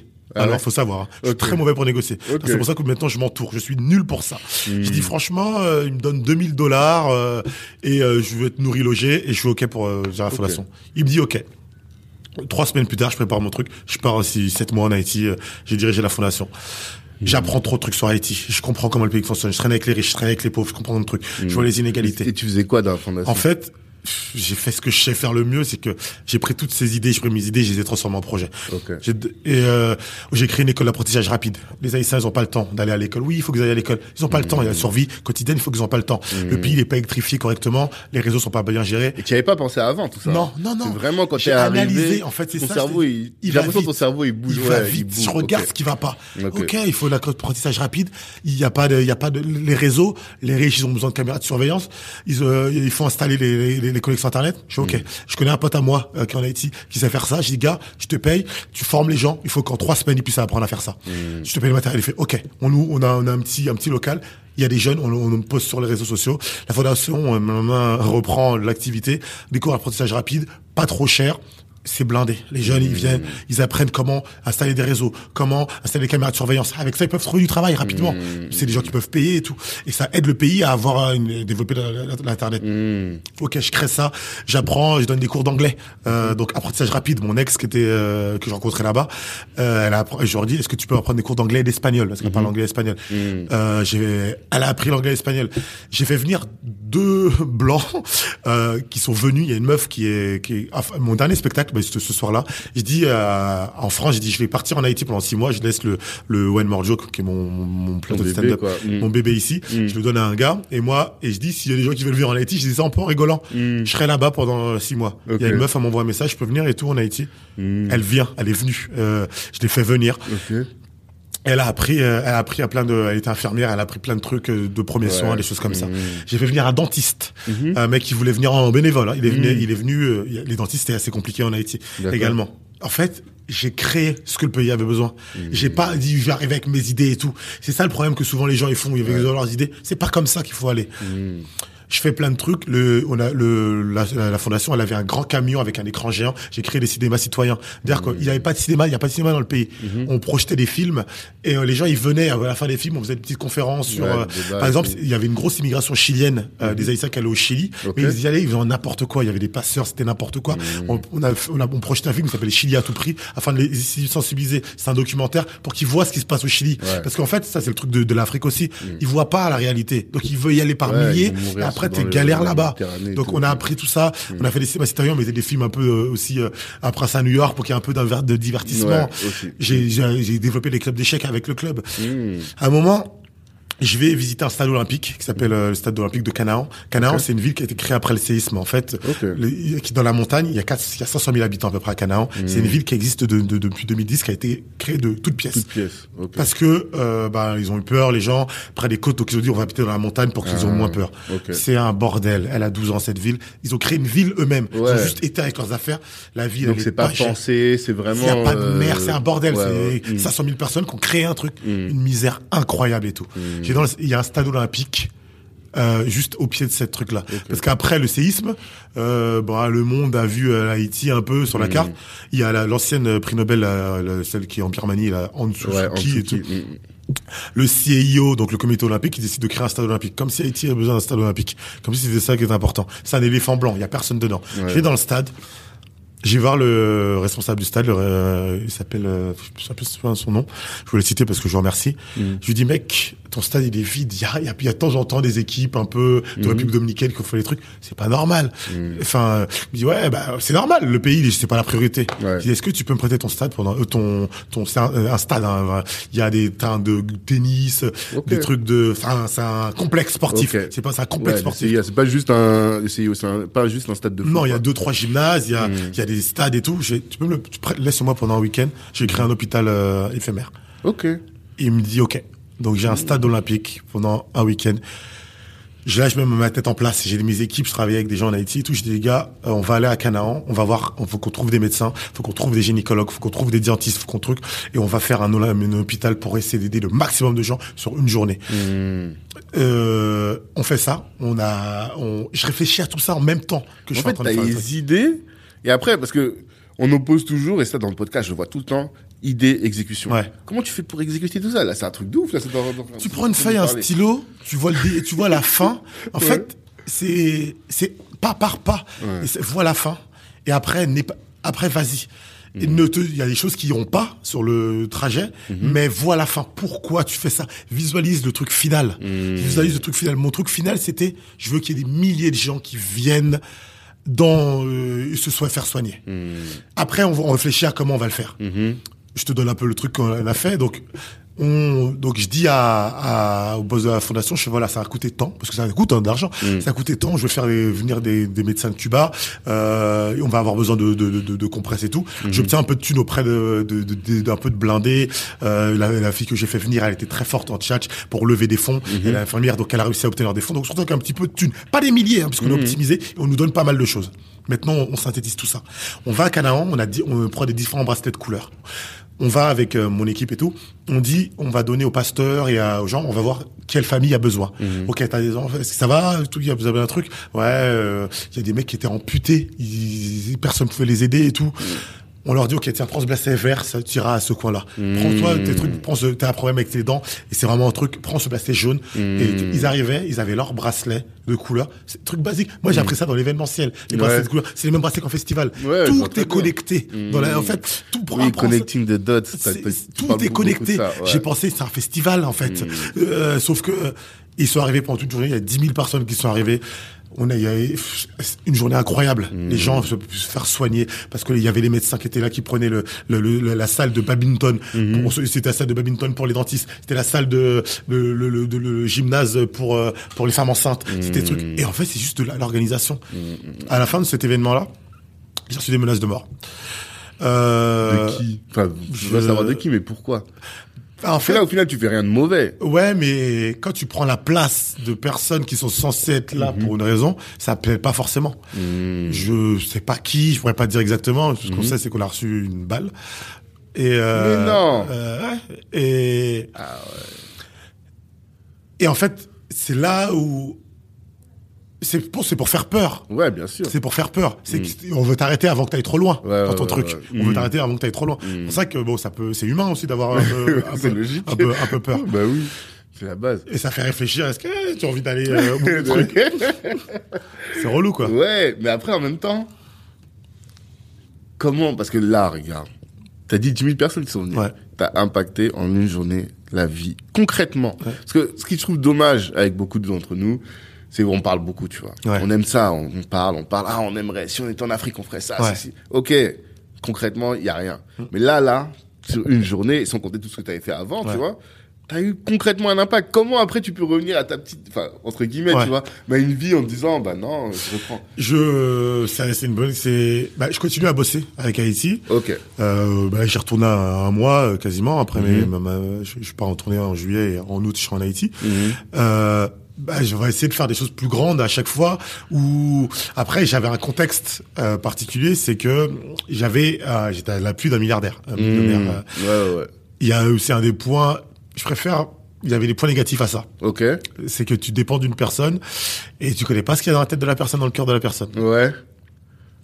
Je veux pas rentrer dans le détail, mais mieux vaut peut-être faire plus petit et être en accord avec toi-même que faire Ah. grand et pas être en accord avec toi-même. Ok, d'accord. C'est c'est un choix à, Hmm. à faire. Donc peut-être que bah il y aura peut-être là je retourne euh, essayer de voir ce que je peux faire, mais il y aura peut-être mon impact. Ouais. L'entrepreneuriat c'est peut-être moins impactant, ça prend plus de temps, mais au moins c'est plus Hmm. long terme. Là les gens qui je on achète des, des produits, ils font vivre leur famille, qui faire sûr. vivre la famille des autres. Ça a mon impact, mais Donc ça, t'as fait, t'as dit 7 mois ouais, 8 mois euh, ouais jusqu'à euh, ju- ju- juillet un truc comme ça. D'accord.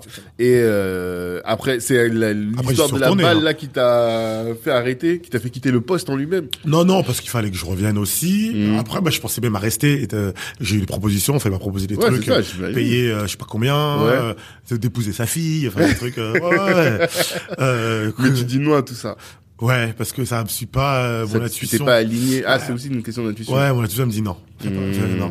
D'accord. Non. Donc t'avais une mission, t'as fini ta mission. Ouais. Après, tu fais quoi Du coup, tu rentres? Je rentre, je reprends mes activités, ma carrière en France, euh, mes projets et tout. Mhm. Et j'y, par contre, depuis, j'y vais en Haïti tous les ans. Depuis, j'y vais même deux- parfois deux fois par an, Mhm. euh, parce que je commence à avoir des tisser des liens, donc je peux faire des actions plus concrètes. Maintenant, je connais plus de gens, un peu plus dans le pays, donc Mhm. je peux avoir euh, faire des choses un peu plus, un peu différents lieux. J'ai compris aussi un truc, c'est que Haïti là, le pays a changé également. Ouais. Port-au-Prince, c'est gangsta là, c'est Ah trop ouais chaud. Bah, entre temps, ils ont buté le président Ouais, dans son lit, c'est, c'est chaud. Ils kidnappent des gens toutes les deux minutes. Ouais. Euh, Mais ça- c'est réel ça, c'est pas que parce que moi j'ai mon, mon meilleur pote, Ouais. je peux le dire, hein, il est haïtien, Ouais. tu vois, et il est à Haïti. Ouais. Il- il- son père. Il est quelle ville? Je sais plus où est-ce qu'il est. Je pense Il est est à Port-au-Prince Port-au-Prince, hein, tu vois. Euh, son père était consul ici, premier consul ici euh, à l'ambassade Ok. ici, tu vois. Et là, et lui, il est rentré, il, il, il- il vend du matériel médical pour les euh, pour les hôpitaux. Ok. Et il m'a dit ça, à chaque fois qu'il vient, il me dit, ah ouais, non, Haïti, c'est chaud, ça kidnappe. Mais je vois qu'il est toujours là, Ouais. tu vois. Je dis, bah, en réalité, c'est toi et ta chance. C'est chaud, tu vois. Il y a eu des, il y a des périodes plus calmes, hein. Il y a des Mm. périodes où, vous savez, quand j'y étais, 2018, euh, enfin, le- sur la longue période, c'était, c'était cool. Mm. Ça sortait le soir et tout. Là, il y a une instabilité politique, en fait, tout Ouais, simplement. Euh, réel. Il y a, bah, il y a, depuis la mort du président, euh, qu'on aime ou qu'on n'aime pas, bah, ça fait qu'il y a pas de, ils ont toujours pas remis bien euh, le truc. Donc, ça fait Mm. que il y a des gens qui en profitent pour pouvoir augmenter leur influence. Mm. Les gangs se sentent plus, euh, Ouais, plus libre de plus faire. libres de faire des trucs. Donc, Mm. c'est plus, là, c'est plus ghetto. D'accord. Euh, clairement. Mm. Tu peux ne rien avoir. Il y a des gens. J'étais avec. euh, j'ai fait un show il y a pas longtemps là. Il y a une semaine avec une asso qui s'appelle. Comment s'appelle? Oh, je sais même plus. Ils Mm. étaient en Haïti il y a pas très longtemps euh, et ils disaient que ouais, c'est il faut très attention. Mm. euh, Mais ils ça se sentent, passe, quoi. ils ça se passe, mais ils le sentent que Mm. Il y a des périodes comme ça. Et alors, j'ai eu un Et autre sujet. J'ai un peu une personnalité un peu pas, je hyper connue, Ouais. mais ma tête elle est connue, mon nom il est connu. attention. Tu te dis, si on te soulève, tu vas valoir cher, quoi. Ouais, alors que pas du tout. Alors que pas du tout.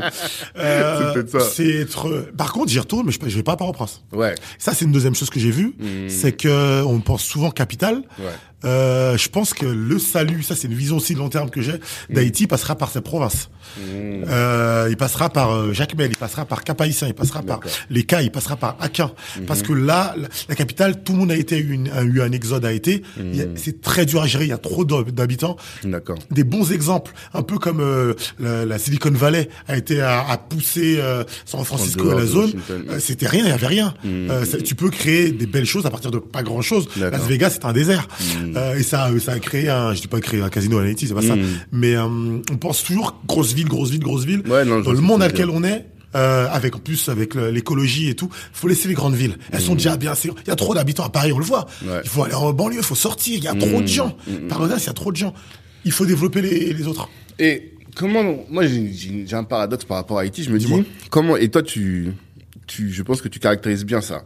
Comment est-ce que tu expliques la situation d'Haïti Ouais. alors que pour moi, Haïti a deux talents extrêmes? Ouais. C'est un, c'est des travailleurs. Ouais. partout où tu vois un haïtien, tu sais qu'il est en train de charbonner, quoi, tu vois. Et toi, on le voit. Là, je pense même que là, le podcast ne permet pas de révéler à quel point tu charbonnes, tu vois. En tout cas, là, je- on n'est pas arrivé encore jusque là.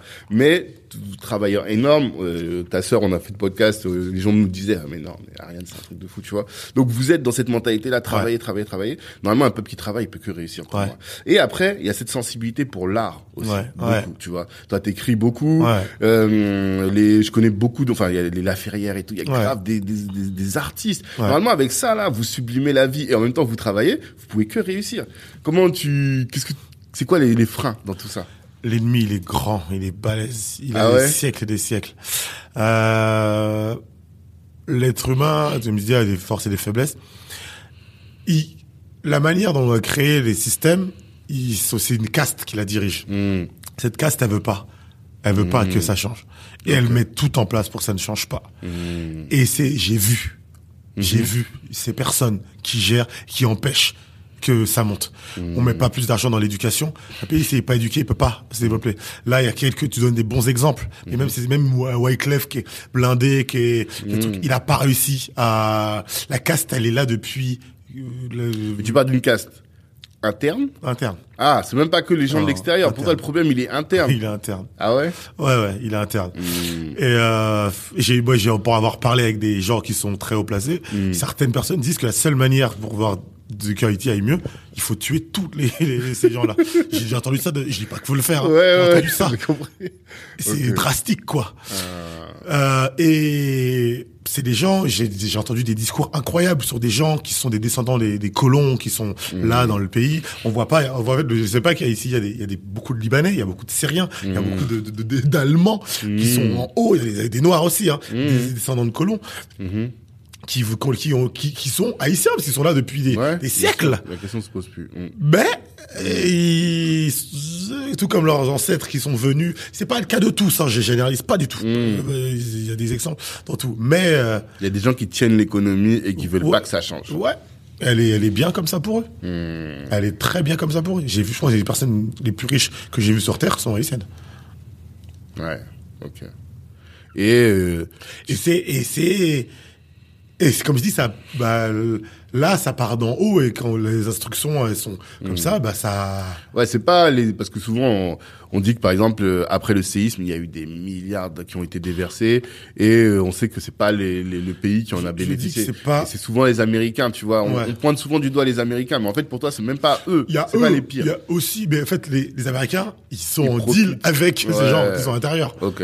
Donc, euh, c'est, ils sont pas tout seuls. Euh, Il y a des, donc, et l'argent, enfin, faut surtout arrêter de penser que c'est, moi, je dis dans mon spectacle, c'est pas une histoire d'argent, c'est une histoire de gens. C'est toujours une histoire de gens avant une histoire d'argent. Mm. Euh, si tu me donnes 10 milliards, tu sais pas t'en servir, bah, pff, ils serviront à rien. Non, sûr. le vois avoir un million avec quelqu'un qui a un cerveau bien fait, il aura beaucoup plus d'impact que quelqu'un qui a 10 milliards, sûr. qui sait pas, qui sait- pas le gérer, et qui a pas envie de bien les gérer. Je suis d'accord. Et du coup, il faudrait presque là, il faudrait refaire un deuxième bois caïman quoi. Hein? C'est ça qu'il faudrait. Euh, bah, je, je suis pas pour la violence. Euh, Après, elle est intrinsèque à l'être humain. Quelqu'un dit, euh, les violents, les trucs, c'est depuis la nuit des temps. Donc, il faut qu'on arrête de, en fait, c'est de la naïveté. Euh, l'être humain est violent. Voilà, basta, c'est chiant, c'est relou. On a inventé l'iPhone, mais on continue à faire des guerres. Ouais, on est teubé, on est teubé, ouais, L'être humain a cette, a ça en lui. Mm. Donc, euh, et ça a servi à, à tous les pays qu'on a, on est dans ce pays ici, ils ont gagné ce pays par la violence. Mhm. Par la violence. L'esclavage, ne serait jamais arrêté s'il n'y avait pas eu de la violence. Mhm. Euh, l'Haïti, oui, ils ont obtenu leur violence, la- leur, liberté par la violence. Mm. Ils ont, enfin, c'est l'être humain, quoi. C'est chiant, c'est relou. Mais c'est comme ça. Mais c'est comme ça. Donc, je sais pas, je sais pas. Non, non, j'ai pas envie de croire à ça. J'ai envie de. En envie de croire à quoi, du la, coup? la violence, c'est plus rapide, c'est plus facile. Ok. La, la, la- l'analyse de l'être humain et avoir la vision plus long, long terme, elle, elle demande plus d'efforts. C'est rapide la violence. Si je veux ton truc, je, je peux soit négocier, prendre le temps, comprendre pourquoi j'en ai besoin d'un truc, et tu finis par me le donner ou on finit par l'échanger, Ouais. ou je te le prends de force, ça allait plus vite. Mm. Moi, j'ai envie que tout le monde puisse s'entendre. C'est-à-dire que, ouais, ton nature cupide de vouloir être riche et plus riche, là, comprends, l'être humain est comme ça. Par contre, faut que ça arrête, ce soit au détriment de, de, de gens. faut que ça s'arrête. Ça, tu peux avoir ça. Et tu vois, en plus, le pire, c'est que je sais qu'au fond de toi, tu te sentiras mieux à, à, à, le faire. Sauf que des gens ne sont pas nés avec ça. Ils ont été habitués. Les gens, j'ai connu des gens qui sont qui ont de la thune. Et c'est pas le cas de tout le monde. Hein. Je généralise jamais. Il faut jamais. Je généralise jamais l'être humain. Jamais. C'est une stupidité. Ouais. Par contre, il y a des, il y a des tendances. Et euh, elles sont, elles sont anthropologiquement explicables. J'ai eu un, un jour, j'ai vu un gars qui, a, qui est cours, qui est prof à, pas à la Sorbonne, à un truc de, de à l'ENA. Et euh, donc il forme les présidents et tout. Et il a eu, euh, il a eu François Hollande. Il a eu François Hollande en, en, Un étudiant. en- en étudiant, un vieux monsieur et tout, très sympa. Et je lui ai posé des Tu l'as questions. rencontré où? Euh, c'est là où la vie c'est trop drôle. À Pernetti dans un vieux truc. En fait, j'écris. Des fois, j'aime bien me perdre. Je, et à la suite de ça, j'ai écrit un slam qui s'appelle euh, l'autre Paris d'ailleurs. C'est un truc où il y a que des altermondialistes, des gens un peu loufoques et qui écoutent Renault et tout. Les- une, autre- une autre France qu'on ne voit même pas vers Pernetti. Et le gars, il va là-bas, il faisait une petite conférence, mais à l'arrache et tout. euh, genre de gens qui, qui, sont, qui vivent entre deux mondes. J'adore ces genres de personnalités. Et euh, donc, tout le monde pose plein de questions et tout. Et euh, il dit, euh, donc c'est François Hollande qui est président à ce moment-là, et euh, il y a quelqu'un qui dit, François Hollande, vous l'avez connu, ça, il a l'air d'être quelqu'un de bien, pourquoi il fait pas plus de choses, il est socialiste, pourquoi il fait pas plus de choses pour les gens qui ont besoin? Et le gars, il le dit, la réponse, elle est très simple, et il me donne un exemple très concret, en parlant de François, il fait, un- je le connais, c'est un mec bien, c'est vraiment, il y a pas de souci, c'est un mec bien. Par contre, il est en politique, et il, il a des gens avec qui côtoie tous les jours, tous les jours. Et prendre des décisions qui vont faire que ça va porter préjudice à tous les gens qui connaissent, c'est trop dur à faire. En fait, même si c'est trop dur à faire, c'est comme si toi, tu dois prendre une décision pour t'es t'es président et que ça va porter préjudice à ta famille. Potes, ouais, bah ta tu vas pas, c'est dur de la prendre. Tu vois ce que je veux dire Ouais, Et c'est ça en fait le problème, c'est En fait, que c'est des le gens- système, quoi. c'est c'est que l'être humain, il, si tu comme les gens tu les connais pas les autres Hmm. et que par contre tous les jours a ton pote qui va faire ne fais pas ça mec, fais Hmm. pas ça. Sinon ça va être ça, je vais perdre ça. Fait, Eh ben il va pas le faire en fait. Ouais, non. tu vois ce que, Normal. Hmm. et c'est humain, c'est humain et je pense que c'est pareil pour moi, ce sera pareil pour toi. C'est pour ça que c'est pas facile, c'est pour ça que c'est dur de faire changer les choses. Hmm. C'est pour ça que Macron quand il est arrivé en président, il a enlevé l'ISF parce qu'on lui a demandé de le faire. Hum. Il a essayé de mettre bien les siens. C'est humain, en fait. Et, nous, et les gens pauvres, ils, ils disent, ah, c'est un bâtard, c'est un connard. Mais Sauf que les gens, pas. Macron, il les voit pas, ces gens-là. Bah oui. Par contre, il les voit, Bolloré, il les voit tous les jours, ces, ces autres. Donc, il a pris une décision qui a arrangé ceux qui voient tous les jours. Donc, c'est pas facile.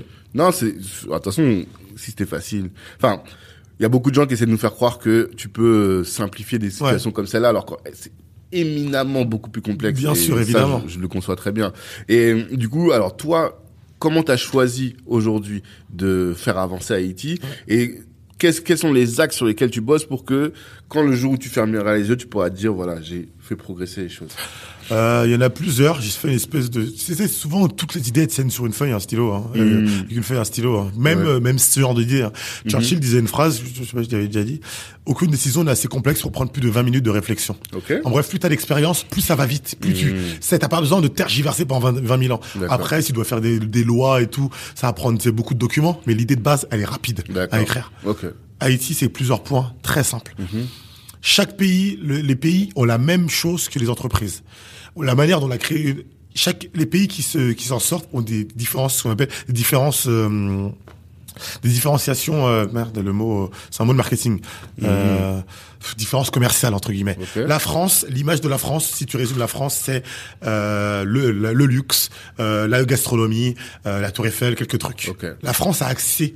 L- le marketing de la France, il est incroyable. Mhm. Elle a accès à un marketing qui qui nique le monde, hein, entre guillemets, parce que c'est pas que ça. En tout cas, ouais, bien Il- sûr. parce que c'est, on va à Porte de la Chapelle, tu vas te rendre compte que c'est pas que ça.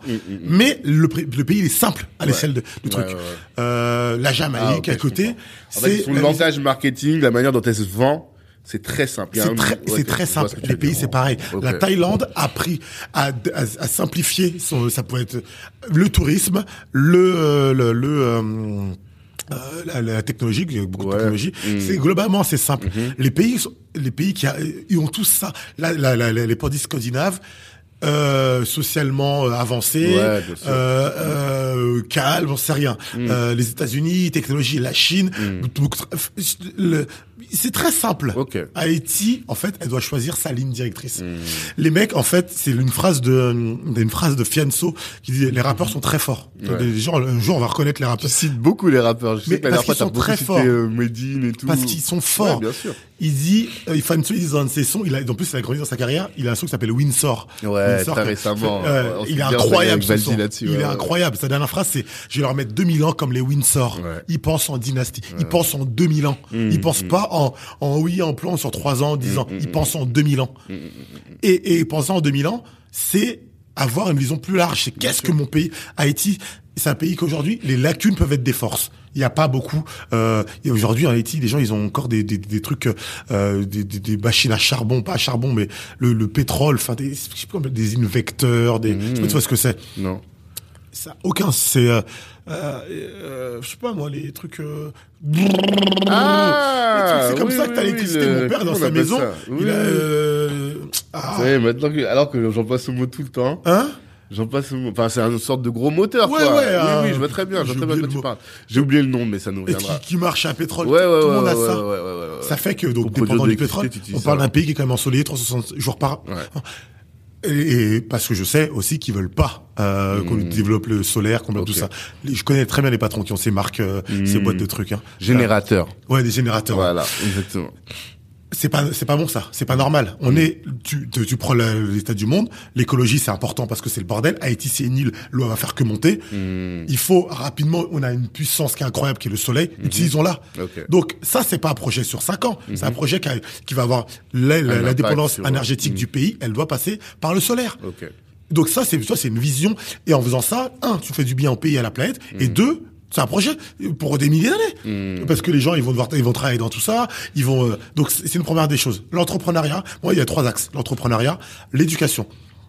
L'éducation, là, euh, on est- c'est, je bosse et je envie de développer des écoles d'apprentissage rapide, ce que j'avais fait Ouais. en, en échantillon. Faut le développer. Il y a une contrainte, c'est oui, il faut qu'ils aillent à l'école. T'as pas le temps d'avoir un master. T'as un master quand t'as le temps. Si tu dois survivre, t'as pas le temps d'avoir un master. Ok. Par contre, tu peux apprendre des choses rapidement. L'être humain aujourd'hui, on est dans un monde où la technologie permet d'apprendre plus rapidement, d'avoir accès à beaucoup plus de choses. Eh ben, tu l'utilises tout ça. Des écoles d'apprentissage rapide pour que les gens puissent en 3 6 mois aller travailler, être opérationnels. Et- et- toi, c'est des choses qui vont à côté. Euh, le tourisme, je pense qu'il faut le développer à partir. Je pense qu'un pays qui est dépendant que du tourisme, c'est pas bon. Pourquoi? Pour deux raisons. Le Covid nous l'a montré. Euh, t'as, t'as, t'as une pandémie mondiale. Et Malheureusement, ça va se développer parce que euh, pff, la globalisation a fait que bah, les maladies elles vont venir à gauche à droite, ça va être de pire en pire. Donc pour moi, euh, par contre, c'est pas mauvais. Euh, un, un- un joli tourisme, le tourisme de la République dominicaine, je suis pas fan. Ouais. Il est, il est, il est, les gens, ils payent 1500 balles, ils sont en free, euh, all exclu, euh, inclusive. C'est pas bon pour la planète, c'est pas bon pour, et c'est, pas culturellement, c'est pas enrichissant. Euh, on n'est pas, tout le monde dit, ouais, la République dominicaine, ça marche bien. Et est-ce qu'on doit prendre l'exemple? Est-ce qu'on veut que Bien sûr, pays comme ça? que. On veut pas que les pays comme ça. Est-ce que le tourisme de la Thaïlande, il est beau Je suis pas sûr, quoi. Est-ce qu'on veut que ça? Tu vois, faut réfléchir un peu plus long terme. Et pas Mais parce que quand même du tourisme, un tourisme plus euh, Ouais. porteur de valeur. parce quoi. que le pays est beau gosse, parce que le pays est frais. Et le, le bio, bah, c'est je travaille avec euh, avec euh, avec mes, mes agriculteurs. Ouais. C'est que la force d'Haïti, c'est que il y a aucun de pesticides. Ah, Tout est bio, mais c'est par par coût en Ouais. fait. C'est marrant, c'est que par jou parce qu'ils ont pas, il y a pas de thunes, il y a pas de truc. Quand les États-Unis en fait, ils ont voulu apporter euh, le- les pesticides, les agriculteurs haïtiens ils ont pas accepté parce qu'ils Ah. pouvaient pas les payer et tout. Hmm. Aujourd'hui, ça fait une plus, ça Ouais. fait un plus une plus-value incroyable. Le bio en Haïti, ça c'est pas c'est pas un, un, un macaron, c'est naturel, Hmm. Ouais. c'est normal, by c'est la base. design, comme ils disent dans Hein le monde, by design, comme ils disent Ouais. dans le monde des startups, c'est c'est la base quoi, tu vois, Ouais, on est bio. On Ok. est- ils sont bio, donc euh, donc ça, ça éducation, agriculture et énergie solaire. Ouais. Ça c'est les trois axes sur lesquels et que tu vas faire des business qui vont être en lien avec ça. ouais. D'accord. Et euh, il y a un autre truc qui est euh, important, mais ça c'est un peu, c'est euh, développer la, la connexion car- euh, caribéenne. Les pays sont assez indépendants, il y a des petits trucs ensemble. Euh, Haïti c'est le plus grand, c'est en population, un peu équivalent plus ou moins avec Cuba et la République dominicaine, mais ils sont tous aux 13 et 15 millions d'habitants. Ok. C'est le plus grand pays de la Caraïbe. Hmm. Il devrait avoir une place qui est plus importante. Euh, il y a une histoire en plus qui est quand même l'histoire d'Haïti fait que c'est un pays qui a, une- Incroyable. qui a une histoire, qui a une belle histoire. En fait, marketer le pays mieux. Je pense que c'est l'un des pays qui a le plus mauvais marketing du monde. Complètement. C'est incroyable. Il est éclaté le marketing d'Haïti. Haïti. Tu dis Haïti, les, les images qui viennent dans ta tête, Ouais, elles sont misère, catastrophiques. euh, le tremblement de terre. Et que ça, fait que les gens, ils, bah, ça. ils iront pas. Ils, ils voudront pas y aller. Donc, il y a un petit market. Euh, toi, un mec comme le Bob Marley, il a mis la Jamaïque sur la carte Ouais, de manière positive. complètement. Maradona a mis l'Argentine sur la carte. Mm. Euh, et et c'est de du on parle d'art ou de sport. Mm-hmm. Euh, les a le sport il y a un truc aussi. Ouais. Les C'est connu pour le sport. Hein. Parce que parce que ça demande ça, ça a des coûts. C'est un autre truc. Je pense que.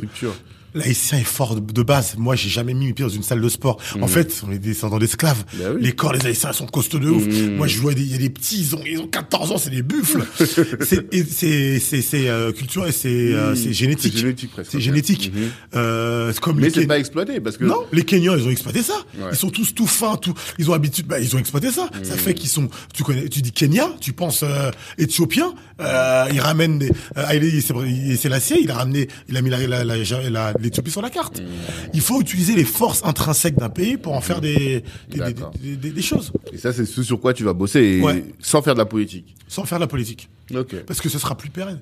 Ouais, je sais. Je sais- En fait, Après, je dis pas qu'il y aura pas besoin. Ça, la politique, ce sera toujours là. Mm. Il va falloir connaître des gens qui vont pouvoir mettre les choses à l'échelle nationale. Exactement, il y aura toujours ça. besoin de ça, évidemment. tout à fait. Mais euh, mais quand il y aura un bon gouvernement, il faut un bon gouvernement. Pour ça. ça. Déjà, il faut qu'il y ait un gouvernement. Faut y ait- ouais, déjà, si tu dois, si celui qui attend que le gouvernement l'aide en Haïti, il est foutu. Ouais, c'est surtout. Un entrepreneur local aura plus de chances de changer ta vie qu'un qu'un gouvernement. Ok. Non, mais en tout cas, c'est très riche. Et euh, un autre point, parce que là, je vois que le temps passe et il faut absolument que j'aborde certains, certaines choses. Vas-y, dis-moi, dis-moi. C'est euh, comment tu arrives à gérer ton activité de producteur et d'humoriste en même temps? C'est pas schizophrène? Comment? Euh, faut, faut bosser tout le temps. Faut quasiment. euh, il faut. Hier, c'était des journées saines. J'ai fait quatre spectacles d'affilée. Mhm. Je voulais poster des, des nouveaux réels. J'ai écrit des nouvelles vannes. Ok, c'était des journées. Je l'ai réservé à ça. Mhm. Aujourd'hui, c'est plus prod. J'ai une interview, j'en ai une autre. Après, j'ai un, un autre rendez-vous avec ma chargée de production pour avoir. Je, je, je mon, mon temps. Mais euh, et comme je dis, en fait, je vais assez rapidement. En fait, euh, le- on a tous la même durée de temps. Une journée dure 24 heures, on a tous la même... Mm. Mais mes actions, je prends moins de temps à les faire. Ok. Je sais pas, com- pas comment dire. Ça fait que j'ai l'impression que je peux faire plus de choses. Enfin, c'est pas une impression. C'est que le, la- le, le temps, il n'existe pas vraiment. Ce qui existe, c'est les gens que t'as autour. euh, Quand je dis le temps, il n'existe pas. Ouais. a- attention. hein. Je Dans sais qu'on sens. dit beaucoup ça en, mathématiques quantiques, mais Ouais, mais c'est la relativité du temps. Ok. C'est qu'en fait, le temps dépend de ta masse, dépend de plein de choses, et Mhm. dépend surtout si tu, tu prends deux heures de temps. Quelqu'un qui est en avion, quelqu'un qui court, quelqu'un qui marche, quelqu'un qui a un vélo, quelqu'un qui rampe, ou quelqu'un qui dort, ils vont pas faire la même chose. c'est pas la même. Du, tu vois, le- les deux heures, mêmes heures, n'ont pas la même, du tout la même valeur. Mm, Et C'est ce que je, donc ça dépend en fait. Le temps dépend de ceux qui sont autour de toi. D'accord. Et je me suis rendu compte que la, le la vitesse moyenne de la vie, c'est euh, envoyer un mail et prendre, euh, je sais pas moi, une heure, une deux pour répondre. C'est euh, c'est euh, écrire, prendre tant de temps pour écrire. Dès l'instant où tu vas un peu plus vite, bah, tu peux faire plus de choses. Ok. Elon Musk, il le dit souvent, il dit, il prend pas plus de 15-20 minutes par axe, par tâche. Ça sert à, en fait, euh, et il fait ses tâches et après il passe à, à la suivante assez rapidement. Ce qui permet en fait de faire un peu plus de, de choses, c'est tout. Hmm. Mais ça, tu peux le faire que parce que Tu maîtrises. une- Ouais, ça fait longtemps Tu que tu fais, tu maîtrises. tu maîtrises. Ouais, mais tu maîtrises. ça, ça demande du coup d'être focus toujours Ouais. sur les mêmes activités. ouais, ouais, ouais. Et ça, tu arrives. Mais je- en fait, ça a l'air, j'ai l'air de faire beaucoup de choses. Ouais. Mais la base est, est la même, en fait. Hmm. J'utilise euh, QuickBooks, euh, Canva et trucs pour mon club d'échecs, pour Hmm. le pour faire des affiches ou pour euh, pour, euh, pour euh, produire des trucs à la télé. J'utilise les mêmes outils. Ouais. Tu vois, donc c'est un peu. euh, Hmm. Ouais, en fait, tu mutualises tout Je mutualise. par rapport à ton. Ok.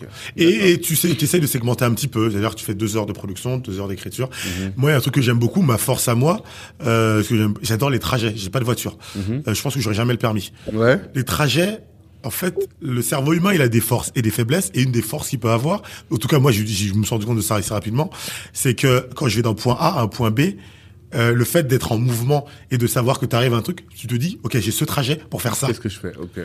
Et en fait, à la fin, du- ton cerveau, il l'intègre et il va plus vite. Mmh, ouais, en fait, j'ai l'impression que le mouvement fait que, et à la fin du trajet, ben, j'ai fini. Ok. Jay-Z, euh, je sais pas si Jay-Z, il apprenait ses textes par cœur, il les écrivait pas. Mmh. Il disait que, ok, je vais à Staten Island, je dois aller dans le Bronx, j'ai appre- j'ai euh, 45 minutes de métro, je dois connaître ma chanson à la fin du truc. En fait, c'est ut- utiliser la, ce qui est autour de toi pour en faire des contraintes pour en faire des forces. Moi, j'ai écrit mes premiers sketchs, mes premières, mes premiers textes dans le, la ligne H, personne moment, garde du Nord. J'utilise tout ça là où beaucoup de gens, ils sont comme ça, ils attendent. Toi, tu regardes des vidéos sur Instagram. Moi, je suis en train d'écrire un truc. Et ça fait qu'au bout d'un moment, bah, tu fais, bah, plus de choses et tu optimises un peu. Tu optimises tout ton tu temps. optimises tout ton Tout temps. Pourquoi? temps. Parce que tu aimes ce que tu fais. Ouais. Donc tu t'en rends même pas compte de ce que tu es en train de faire. Tu fais, tu juste tu le fais. Ouais. Tu réfléchis. Ça te ça te gêne pas. Tu me dirais de faire des équations ou de devoir euh, je sais pas quoi, bah ça me saoulerait. Oui, bien sûr. Je prendrais très jalon. Mais là je me dis OK, euh, putain je suis en train d'écrire là mon nouveau spectacle. Quelle thématique je vais? Je vais lire des trucs, écouter des trucs et je je vais avancer. En fait t'avances un peu tout le temps. T'arrêtes jamais vraiment d'avancer. Et quand tu te reposes, t'es content de te reposer par contre. Ouais. T'apprécies, je me repose, Bah mais oui. t'apprécies le repos. Mm, ouais, Demain, je pars jours, euh, je pars deux jours euh, euh, m'éloigner un peu. Je vais apprécier. Mm. Mais tu vas bosser quand même un peu.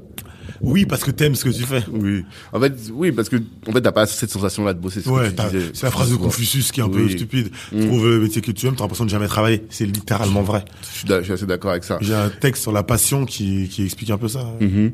Et euh, comment tu fais dans tout ce, ce tumulte finalement pour garder ton équilibre mental Je sais pas si tu sais que les entrepreneurs sont beaucoup plus exposés aux problèmes de santé mentale Ouais. que le reste de la population. Ouais. Comment toi tu fais pour ça pour Euh, bon, je pense que tu t'en- tu t'endurcis déjà. Tu prends un peu plus de, enfin, t'es capable, je pense, de- d'encaisser plus. l'équilibre D'accord. Je pense qu'il y a des personnes qui sont plus, euh, je pense qu'on n'a pas tous le même capital vital. Comment entre tu t'endurcis C'est-à-dire, qu'est-ce qui fait que tu t'endurcis C'est le déjà, temps je suis, c'est un- le- un- déjà un- intrinsèquement, je suis haïtien. J'ai l'impression que c'est- la galère, c'est habituel, tu sais. Donc ça Ouais. fait que c'est dur de me mettre à bout, quoi. Donc déjà, c'est c'est une force natu- Attends, je vais personnelle. te filmer pour que j'ai que celle-là. Là. Hein c'est c'est lourd ce que tu viens de dire. Non mais il y a des gens qui auraient déjà abandonné. Ouais. Mais en fait, je sais pas, j'ai l'impression que je vois la daronne, elle se lève à 3h30 du matin depuis 35 ans. Elle fait, elle pose même pas de questions, elle avance, elle, elle trace son truc. Je pense que là... Te filmer, ça, ça va aller sur les réseaux. Je t'ai de- je t'ai demandé, qu'est-ce qui fait que tu gardes ta santé mentale? Et toi, t'as dit, intrinsèquement, je suis un haïtien. Qu'est-ce que tu veux dire par là? Mais je, je sais pas, en fait, j'ai l'impression que t'as as une énergie qui... T'es jamais fatigué et que t'es né avoir des problèmes, c'est t'en auras tout le temps, donc tu t'habitues un peu à ça. Et même si tu fais beaucoup de choses, euh, t'es pas surchargé, je sais pas. J'ai l'impression que euh, c'est une espèce d'énergie vitale. Je pense qu'on n'a pas tous le même capital vital. Il y a des choses qui se transmettent et tu n'expliques pas pourquoi. Dans une famille de mère, c'est bosser. C'est intrinsèque, je sais pas. Ça s'appelle bosser Ouais. D'accord. Et, on sait très bien comment ils sont hissés les noms à l'époque. Ça devait, ça devait être dans mes gènes en fait. D'accord. Tu vois, donc euh, tu maîtrises pas littéralement. Je pense qu'il y a beaucoup de gens qui vont peut-être abandonner. Bah, c'est pas dans le, c'est pas dans le langage quoi. C'est pas dans le langage, c'est pas dans le truc. Donc bah en fait, tu as une force vitale qui t'es peut-être un peu plus. Il y a un truc, j'avais été à la scientologie, je peux pas poser. J'adore, en fait, j'a- j'apprends plein de trucs, je lis, je lis plein de trucs. Euh, tu as pas senti ça sans problème. Mais en fait, je suis curieux. Ok. C'est-à-dire que pas, euh, je suis pas fou, je sais pas n'importe quoi. Mais c'est comme les témoins de Jéhovah, c'est-à-dire tu peux tailler. Mais quand il y a des choses qui sont suivies par des millions de personnes, tu dois comprendre pourquoi. Hmm. Ouais, Faut que tu arrêtes de... S'il y a des millions de gens qui le font, tu dois comprendre pourquoi. Ok. Hmm. T'arrêtes de te sentir au-dessus, tu essaies de comprendre. Et j'ai été une fois à la Scientologie euh, pour voir ce truc-là chelou là euh, de Tom Cruise ou Brad Tom Cruise. Ouais, Tom Cruise, je vais là-bas. C'est une secte, littéralement. Hein. Je rentre dans un truc qui me met dans un truc qui me met une vidéo avec des. Je suis comme ça. Heureusement que je suis fort mentalement, parce que tu, je comprends comment tu peux t'endoctriner. C'est pas très compliqué. D'accord. L'être humain a des, a des, a des faiblesses et euh, quelqu'un qui sait bien les utiliser, il peut t'embarquer avec le- avec lui. Ok. Mais il y a un truc intéressant. Le gars il me parle et tout, il me parle le capital vital.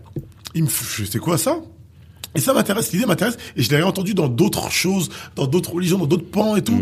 Et là, en fait, on considère que la vie est faite d'énergie, et qu'en fait, à la naissance, euh, que tout est une énergie, on reçoit une quantité d'énergie, et elle n'est pas la même pour tout le monde. Et certains en ont plus que d'autres. Tu l'as pas choisi. Certains en ont plus que d'autres, et et ce qui fait qu'il y a des gens qui sont capables d'encaisser plus que d'autres. Il y a des gens par rapport à ce problème de la vie, ils vont, ils vont, ils peuvent euh, déprimer, ils peuvent, euh, certains se suicider et d'autres, ils peuvent encaisser, encaisser, encaisser, encaisser et pas tomber. C'est, ils ont une énergie vitale qui est plus costaud en fait. Il a dit que l'haïtien a une énergie vitale. Je pense, je dirais pas pour tous, Ouais. mais je pense que oui. Du fait de beaucoup de choses en fait, fait lié à beaucoup de choses. Quand tu grandis dans la galère, bah tu t'es- plus euh, t'es plus fort en, en ça. J'ai dormi par terre pendant des années, donc euh, ne pas avoir ça me gêne pas. Ouais, mais ça n'a pas empêché ton père d'avoir un burn-out, par exemple, c'est à dit. Euh, ouais, mais là, parce qu'il l'âge, toi, au bout d'un moment, Ok. toi, mon daron, il a, il a fait plein de trucs, il a jamais eu ça. Il a 65 ans, au bout d'un moment, ça, c'est Ouais. naturel. C'est c'est la fatigue, c'est humain, je pense. euh, c'est la force, ça, il est physiquement, il est costaud et tout. Et là, il va mieux, il s'est reposé.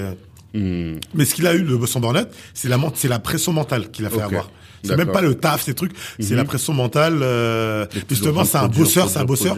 Et en fait, vu qu'il bosse, les gens, ils ont vu qu'il c'est un bosseur, ils lui donnaient toujours plus de taf, Ah. toujours plus de taf, Ouais, toujours plus de taf. Mhm. Ce qui fait que, et la différence, c'est que l'entrepreneur, bon, ils sont soumis au partenaire, mais c'est que t'es ton patron. C'est-à-dire Mhm. que je me mets ma pression. Je l'arrête s'il le faut. Toi, c'est ma, ma limite, c'est, mec, t'es fatigué là. Ah, t'arrives quand même. Il y a quand même des moments où t'arrives à prendre des Ouais, pauses. ouais, ouais. T'es pas toujours en train de toujours, parce En que, fait- en fait, comme on dit, l'homme se construit en poursuivant ce qu'il dépasse. Et toi, t'as un but, j'imagine. Ouais. Je pense que tu nous l'as pas dit vraiment. Mais j'ai l'impression que t'as un but là, il est big de ouf. Et donc ça, ça fait en sorte, et je pense qu'on est tous comme ça, toujours, toujours, toujours, toujours, toujours, toujours, toujours. Ouais. Et t'arrives, moi, par exemple, je sais pas m'arrêter. Ouais. Toi, tu arrives quand même. je sens en fait il y a des il y a la fatigue mentale et physique et Mm. j'ai appris à me je m'écoute beaucoup je marche souvent beaucoup des heures pour t'écouter avec toi-même et tout et, et le plus important c'est de se connaître se Mm. Connaître c'est ses limites ça. je sais que je peux taffer trois semaines non-stop, quasiment pas dormir pendant trois semaines, faire plein de trucs. Mais au bout d'un moment, je vais fatiguer. Mm. Et quand je sais ça, mon agenda, tu, je te le montre, il est blindé, Mm-hmm. mais il y a toujours un trou. D'accord. Et je le sais d'avance où je dois mettre mon trou. Hmm. Tu vois ce que je veux dire? Ouais.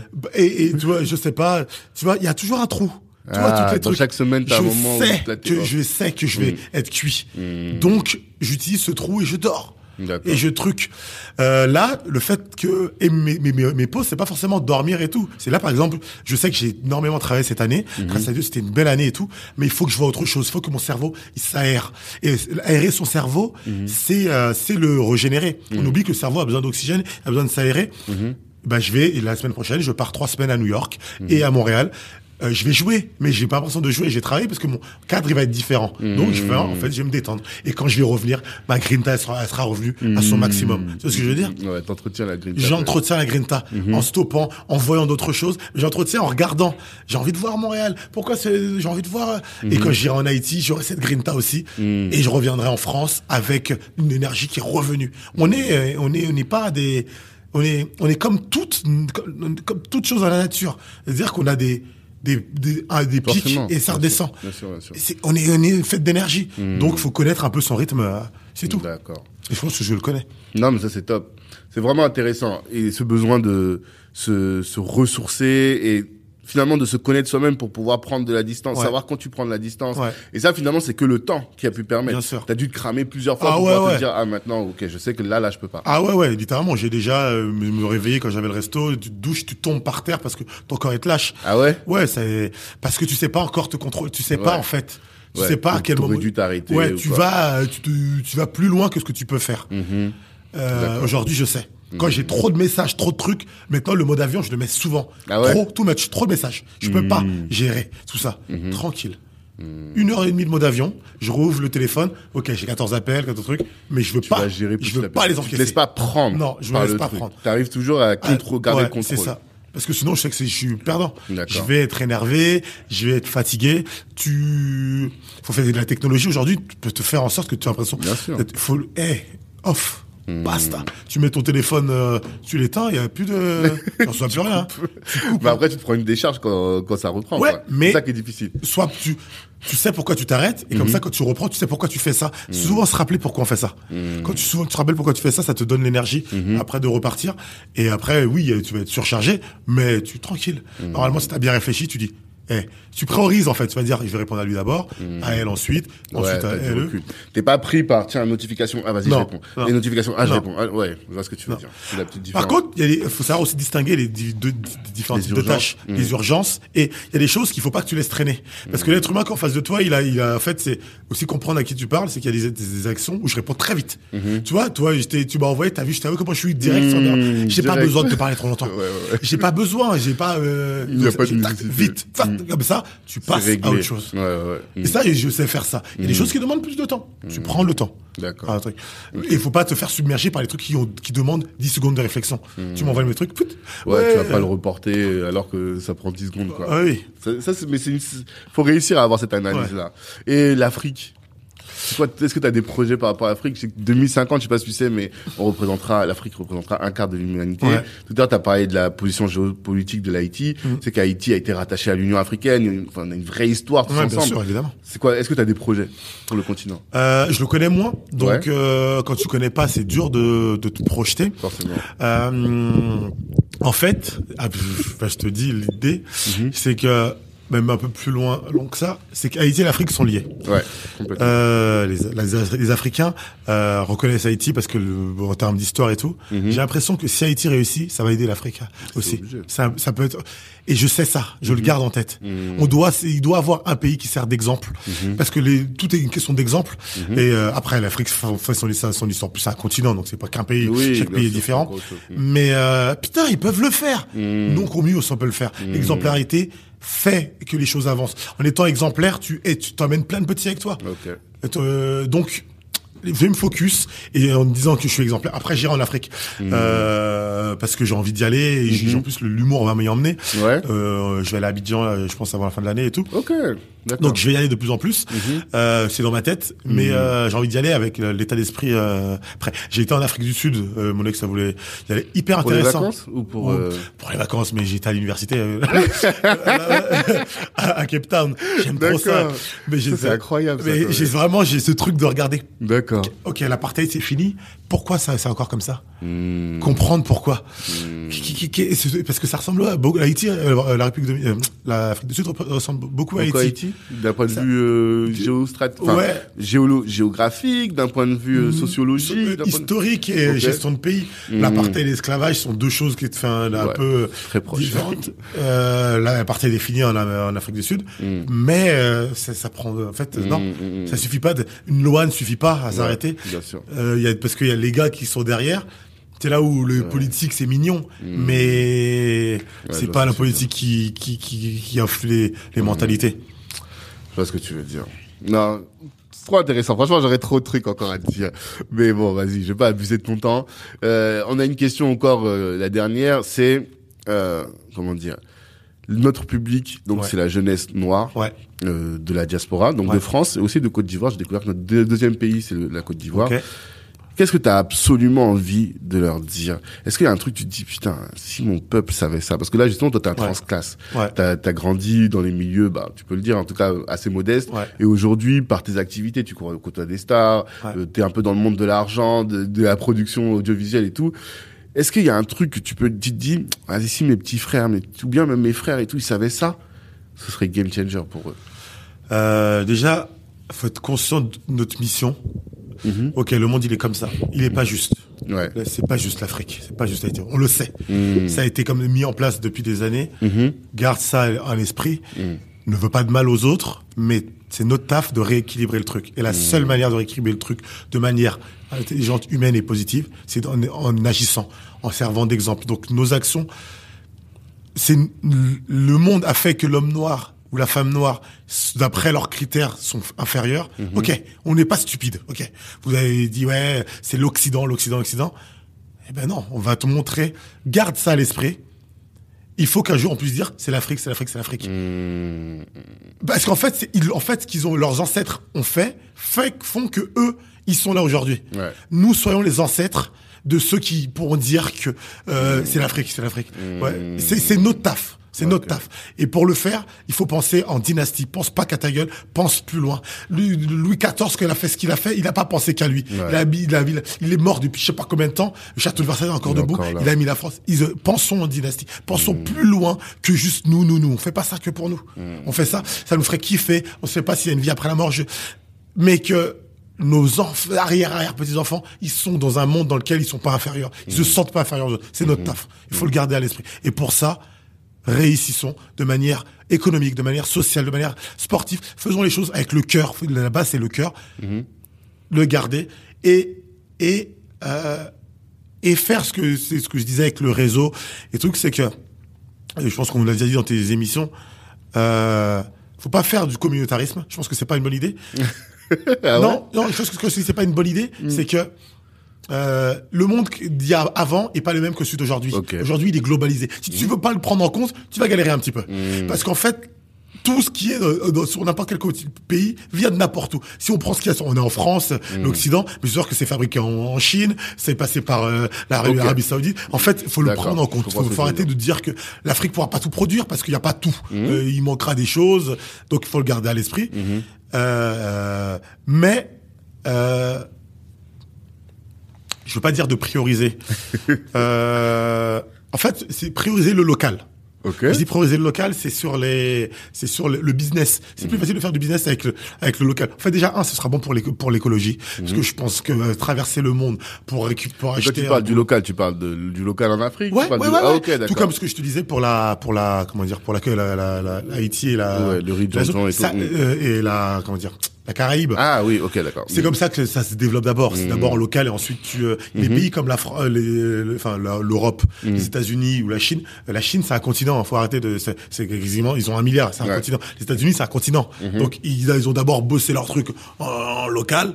Après ils sont ouverts euh, au reste. Mais tu penses pas que le communautarisme c'est aussi ça? Moi c'est comme ça que je le perçois aussi. Oui. C'est on travaille entre nous, Oui. à se connaître, à Ouais. bosser avec les gens qui sont. Bien et sûr. après on s'ouvre. Oui, Il faut oui, d'abord ce travail-là. Et le communautarisme c'est aussi ça. Pour oui, moi. oui, oui. Et C'est pas négatif hein, comme mot, hein, pas du tout. Hein. Le protectionnisme, c'est pas négatif. Hein. Mm. C'est comme ce qui est négatif dans la vie entre guillemets, c'est les, c'est les excès. Exactement. Euh, euh, le protectionnisme est une bonne chose Mm-hmm. parce que en fait, si tu donnes tout à euh, tout le monde, bah, tu peux pas faire pour toi. Ouais. Haïti, une des premières choses qu'il faut faire, par exemple, et je pense que c'est pareil pour l'Afrique, c'est que Mm-hmm. les importations sont c'est euh, dix fois plus d'importations que l'exportation. Mm-hmm. C'est-à-dire que tout vient de l'extérieur. Ça va pas la tête. Du coup t'es en galère dès que. T'es en galère dès qu'il y a plus. robinets. Donc euh, ouais, donc non, il faut protéger ton ton intérieur pour après euh, travailler plus avec l'extérieur. Donc c'est un, peu élargi la question que tu m'as que Ouais. posée. Mais- ce qu'il faut garder en tête, c'est le cœur, Euh, pas la, la revanche. Je pense. euh, Pas la revanche, mais ce que tu as dit, c'est que tu es en mission. En fait. Ouais. Tu es en mission et faut av- avoir conscience que chacun de nous, on est en mission. Ouais. En mission, pourquoi? Pour produire un projet, pour remonter le niveau de notre communauté, je parle de, au niveau même mondial, et pour le, le bénéfice des générations futures. Ouais. C'est ça. C'est ça. Et un monde meilleur. Mhm. Et un monde meilleur. Euh, quand je dis un monde meilleur, c'est là, là, même sort de nous, c'est que on fait tenter l'argent, les inégalités font créer des conflits. Pff, Un quartier où tout le monde a de la thune, il y a pas de, ils se- les voisins s'embrouillent pas entre eux. Ils ont d'autres trucs à faire que ça. Le monde, ils ont, ils ont envie d'apprendre le monde, apprendre d'autres langues, apprendre d'autres trucs. Euh, l'abs- les inégalités sociales et de thunes créent des conflits, font des. Donc en, av- en avançant, en développant, tu vas réduire les conflits quasiment de manière systématique. Après, il y a d'autres sources de conflits, qui peuvent être les religions. Pour ça, c'est encore d'autres choses que je peux pas rentrer dans, dans le débat. C'est encore un autre souci anthropologique. Euh, les, les croisades de l'époque et encore les croisades, c'est pour l'argent. Donc euh, même ça, C'est pour l'argent. L'esclavage, on oublie que c'était un système économique. On- Complètement, On oublie complètement. souvent, souvent que c'est l'argent qui. Mhm, mhm, mhm. Donc réussir va faire moins de moins de conflits. Mhm. Parce que en fait, vas- bah, les gens auront plus de choses à faire. Ok. Quand t'es occupé, t'as pas le temps d'être. euh, Complètement. T'as pas le temps. L'oisiveté est mère de tous les vices. Je sais Mais pas ouais. si tu connais ce proverbe, Bien sûr. mais euh, c'est exactement ça. Ok, bah en tout cas, certes, je te remercie d'avoir pris toi le, temps. C'est normal et euh, j'ai beaucoup appris et c'était hyper édifiant d'avoir cette discussion. Et j'invite tout le monde à aller voir ton spectacle. J'ai pas encore vu, donc c'est plus Ouais. difficile de dire, mais moi-même je vais, je vais y aller pour que pour pouvoir témoigner aussi. Ouais, ouais, grave, grave. ça. Tu vas taper des barres. Exactement, c'est c'est tout ce que je recherche. Et euh, bah, on te souhaite de la réussite, en tout cas que tu ailles vers euh, le, ton, ton Kalimandjaro, que tu puisses l'atteindre et que tu sois tout en haut et que pour nous, que tu puisses briller pour toutes les générations qui arrivent derrière, euh, notamment dans le spectacle, mais dans toutes tes activités à Haïti et autres, véritablement. Et à tous, bah, je vous dis rendez-vous vendredi prochain pour un autre invité, aussi inspirant que les certes. Ciao tout le monde, Merci encore pour l'invitation. je t'en prie, ciao. Hello, hello. Merci d'avoir pris le temps d'écouter cet épisode jusqu'au bout. Avant de terminer, je voulais vous annoncer la création de la Kali Business Academy. Qu'est-ce que c'est que la Kali Business Academy? C'est un centre de formation dans lequel vous êtes formé par les meilleurs. Imaginez que Rokaya Diallo ou Harry Rosenmack vous forment à la prise de parole en public. Ou encore que Ibrahima Sissoko vous forme à entreprendre dans la tech. Ou que Olivier Laouché, euh, Christian Zella de Nofi vous forme à entreprendre dans les médias. Voilà un peu le type de programme que l'on vous concocte dans le cadre de la Cali Business Academy. Apprenez à entreprendre, certes, à vous insérer ou à obtenir des skills professionnels, mais en étant formé par les meilleurs. Ces meilleurs-là, vous les avez écoutés dans le cadre du podcast, vous les connaissez dans la communauté et ils sont là à votre disposition pour répondre aussi à toutes vos questions. Ce centre de formation, pour le découvrir, eh bien, ce que je vous invite à faire, c'est de nous suivre, Black Network, sur tous les réseaux sociaux, d'aller sur notre site internet aussi, de vous inscrire pour recevoir notre newsletter. Et là, vous serez informé régulièrement des différentes sessions de formation en présentiel ou à distance que nous allons organiser. Et puis, par rapport au podcast, eh bien, comme je vous le dis toujours, merci de partager autour de vous. Vous avez sûrement dû euh, considérer que ce que vous avez entendu vous a édifié et pourrait intéresser un de vos frères, une de vos sœurs ou un de vos contacts. Eh bien, si vous partagez, si vous commentez sur euh, Apple Podcast, ça va nous aider à faire grandir le podcast et à toucher un maximum de monde. Merci pour votre attention.